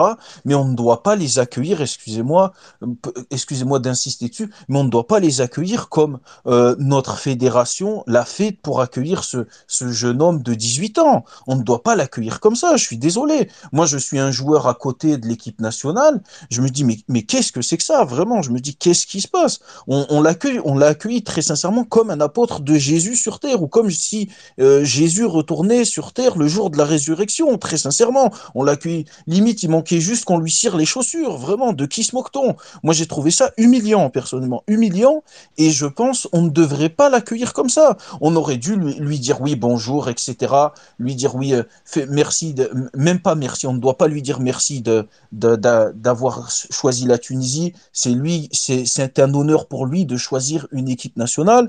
On aurait dû lui dire etc.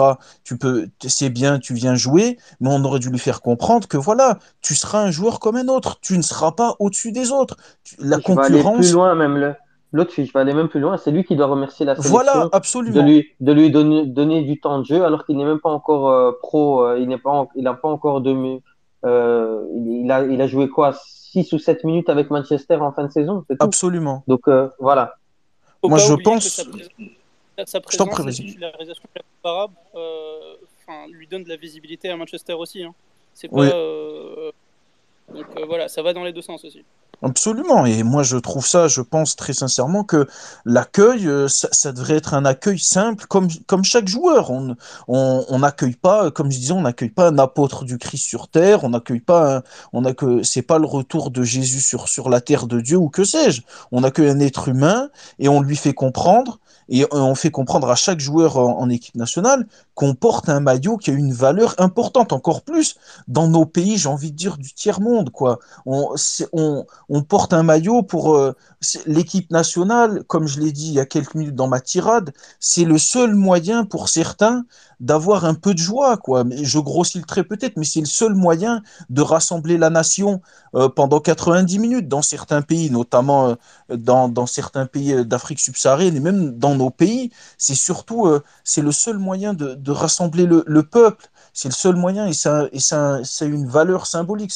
C'est énorme de représenter son, son équipe nationale. Et je pense que là, quand on fait le, la, cérémonie ridicule, pitoyable, lamentable, tous les adjectifs que vous voulez, qui a eu lieu pour accueillir ce jeune homme-là, qui qui est pas un mauvais footballeur, hein, ceci étant, je pense que quand on fait ça, on rabaisse le statut de l'équipe nationale, on lui limite, on met le joueur au-dessus de l'équipe nationale et on met l'individu au-dessus de l'équipe de la nation. Moi pour moi alors que bon la nation euh, l'équipe nationale c'est un collectif et c'est et pour moi c'est le saint graal que chaque que chaque joueur euh, espère euh, espère espère dans espère dans lequel jouer très sincèrement. Pour moi c'est pour moi encore une fois j'insiste dessus mais ça ne devrait pas être comme ça de l'accueillir comme ça comme une rockstar ou comme vous voulez. Pour moi il aurait dû être accueilli normalement. Chaque joueur doit être accueilli normalement et on lui fait comprendre, que ce soit la fédération, comme je l'ai dit, ou comme The Great l'a dit avec les cadres du vestiaire, comme ça a pu être le cas. Même au Maroc, je crois, nos frères marocains nous corrigeront avec euh, l'équipe en 2004 où il y avait des, des locaux qui étaient, des joueurs locaux qui ont fait comprendre, par exemple au Chamar et tout, qui, qui leur ont fait passer le message. Je pense que le, le message doit être clair. Tu seras un joueur comme un autre, mon garçon. Tu, tu vas Si te je peux battre. rajouter quelque chose, Oui, je t'en prie. si je peux rajouter quelque chose, euh, dans... il y a une phrase que j'aime beaucoup dans l'hymne de la Tunisie, c'est Namoutou, Namoutou, wa yahya al-Watan. En gros, ça veut dire on Absolument. serait prêt, on serait prêt à mourir pour, pour le pays, pour la patrie. Voilà. En gros, on peut, on... la patrie, le- la nation, on la met avant tout. Il n'y a aucun joueur qui va passer au-dessus, il n'y a rien qui passe au-dessus. C'est la nation, c'est la nation. Après, comme euh, j'aimerais souligner quelque chose, c'est on n'a rien contre Mejbri. C'est pas, c'est pas Mejbri qu'on qu'on reproche euh, tous ces faits-là, c'est à la À la fédération de absolument. d'avoir euh, c'est à la fédération d'avoir euh, Bien sûr, donné la- cet accueil à Mejbri bien sûr. qui lui a peut-être fait sentir qu'il était supérieur aux autres ou meilleur. Exactement. Et ça, la faute, elle revient à la fédération, comme tu l'as très bien remarqué, euh, Street Foot.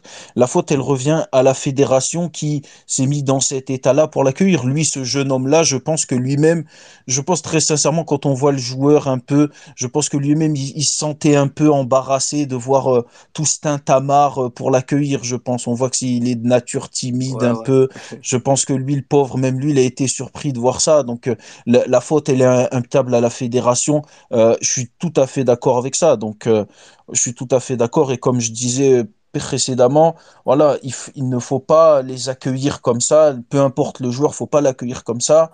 Il faut leur dire, il faut leur montrer l'importance de jouer pour une nation, même si on sait que bon, on est, on est, nos pays sont le second choix. On va pas se le cacher, hein, évidemment. Euh, il faut, il faut montrer cette importance-là, le, prestige du maillot et l'importance euh, et la lourdeur du maillot qu'il porte, évidemment, et l'importance, encore une fois, j'insiste sur ce mot-là, l'importance de, de porter ce maillot-là, ce qu'il représente également, que ça soit euh, juste à l'entraînement ou même, euh, ou même, euh, même en, équipe ou même en match officiel. Vous, je pense vous allez, vous- je sais pas si vous l'avez vu, mais par exemple, vous avez le Soudan qui, bon, qui n'a pas ce problème-là. Enfin, si, ils se sont mis à recruter quelques binationaux, mais le Soudan chante l'hymne national avant chaque entraînement pour vous dire dans quel, dans quel état ils sont euh, au niveau du patriotisme pour préparer leur équipe, pour préparer la Coupe d'Afrique. Mais pour revenir à des choses plus sérieuses, oui, je pense qu'il faut les mettre sur un même pied d'égalité que le reste et ne, pas les mettre au-de, au-dessus du reste et, ne pas les mettre sous terre également. Il faut, trouver le juste équilibre et ne pas les accueillir euh, comme ça, comme des rockstars ou comme des, des apôtres euh, de notre maître Jésus-Christ. C'est ce qu'on a, eu, nous, du côté du Maroc, tout récemment, avec Vaïd, qui a remis un peu cette notion de patriotisme sur la table euh, avec, avec certains joueurs, parce qu'on sait que voilà, il y a beaucoup de nationaux qui, qui ont essayé de, de, de, de s'amuser avec, avec le Maroc et qui a dit en, clairement en conférence de presse, les joueurs passent, mais la nation, elle reste. Et c'est absolument. là où faut, faut, faut que, voilà, que le, la fédération, euh, au-delà du, du groupe, euh, je ne me rappelle plus, je crois, je sais plus c'était The Great ou Ibrahim, qui parlait de le groupe doit être, doit être, euh, voilà, euh, doit être, enfin, prendre le joueur comme n'importe qui. Je suis d'accord, mais avant, avant ça même, c'est à la fédération, Absolument. au sélectionneur, etc., de, d'appeler le joueur, de lui dire de venir, euh, je compte sur toi, etc. Il n'y a aucun problème, ça c'est tout à fait normal. Oui, Mais de le prendre comme un joueur y- normal, il n'y a pas de, faut pas, faut pas donner un traitement spécial aux, binationaux ou euh, aux, lo- aux locaux, etc. Exactement. c'est prendre tout le monde dans le, dans le même sac et avoir cette politique euh, claire, nette et précise. Tu es un joueur marocain, tu viens, tu es un joueur malien, tu viens, bismillah, il n'y a pas de problème. Et puis c'est tout. Faut, faut, faut arrêter, euh, faut arrêter de. On, on aime bien chipoter binationaux ou pas. Moi, pour moi, c'est un débat qui ne devrait même pas être euh, binationaux, pas binationaux. C'est, tu veux venir, tu viens, marhaba. Euh, tu veux pas venir, viens pas. On n'a pas besoin de toi. On, a des joueurs ailleurs. Voilà, tout simplement. Faut, faut s'arrêter sur ça, les frères. En tout cas, je, voulais remercier euh, dernier défenseur parce que je vais, vous laisser. Merci beaucoup pour l'invitation. Désolé d'ailleurs pour le, pour le petit retard que j'ai eu. Et euh, merci pour ce super space, euh, les frères. Barakallahu fekoum, mais à la prochaine. euh, Bah, À la bah prochaine. écoutez, merci à À la vous. prochaine. On va, on va Et, clôturer et pour tous les Marocains, je, vous invite à, à, à follow Soccer 212. Voilà, bah suivez, euh, Aux suivez les même aux Africains en général. hein, Street Foot, les Aigles du Mali, The Grit, Lofty, ActuFoot Maghreb, tout le monde, Ibrahim. merci à tous d'avoir été là sur notre space ce soir. On va, on va, on, va essayer de trouver d'autres sujets, même pour la Cannes aussi, lancer d'autres choses pour les prochains jours, les prochaines semaines. en parallèle, on continue aussi nos articles de présentation sur notre site des, des, sélections africaines. Donc aujourd'hui, on a sorti pour la Gambie et pour, euh, euh, et pour le Nigeria. Donc euh, voilà, on, continue aussi à, préparer la Cannes. Et puis, donc, bah, dans dix jours, coup d'envoi de la, de, la, compétition africaine. Et puis, bah, bonne soirée à tous et merci, merci d'avoir été là. Et puis, à bientôt. Merci, au revoir. Merci. Au revoir, bonne soirée à tous.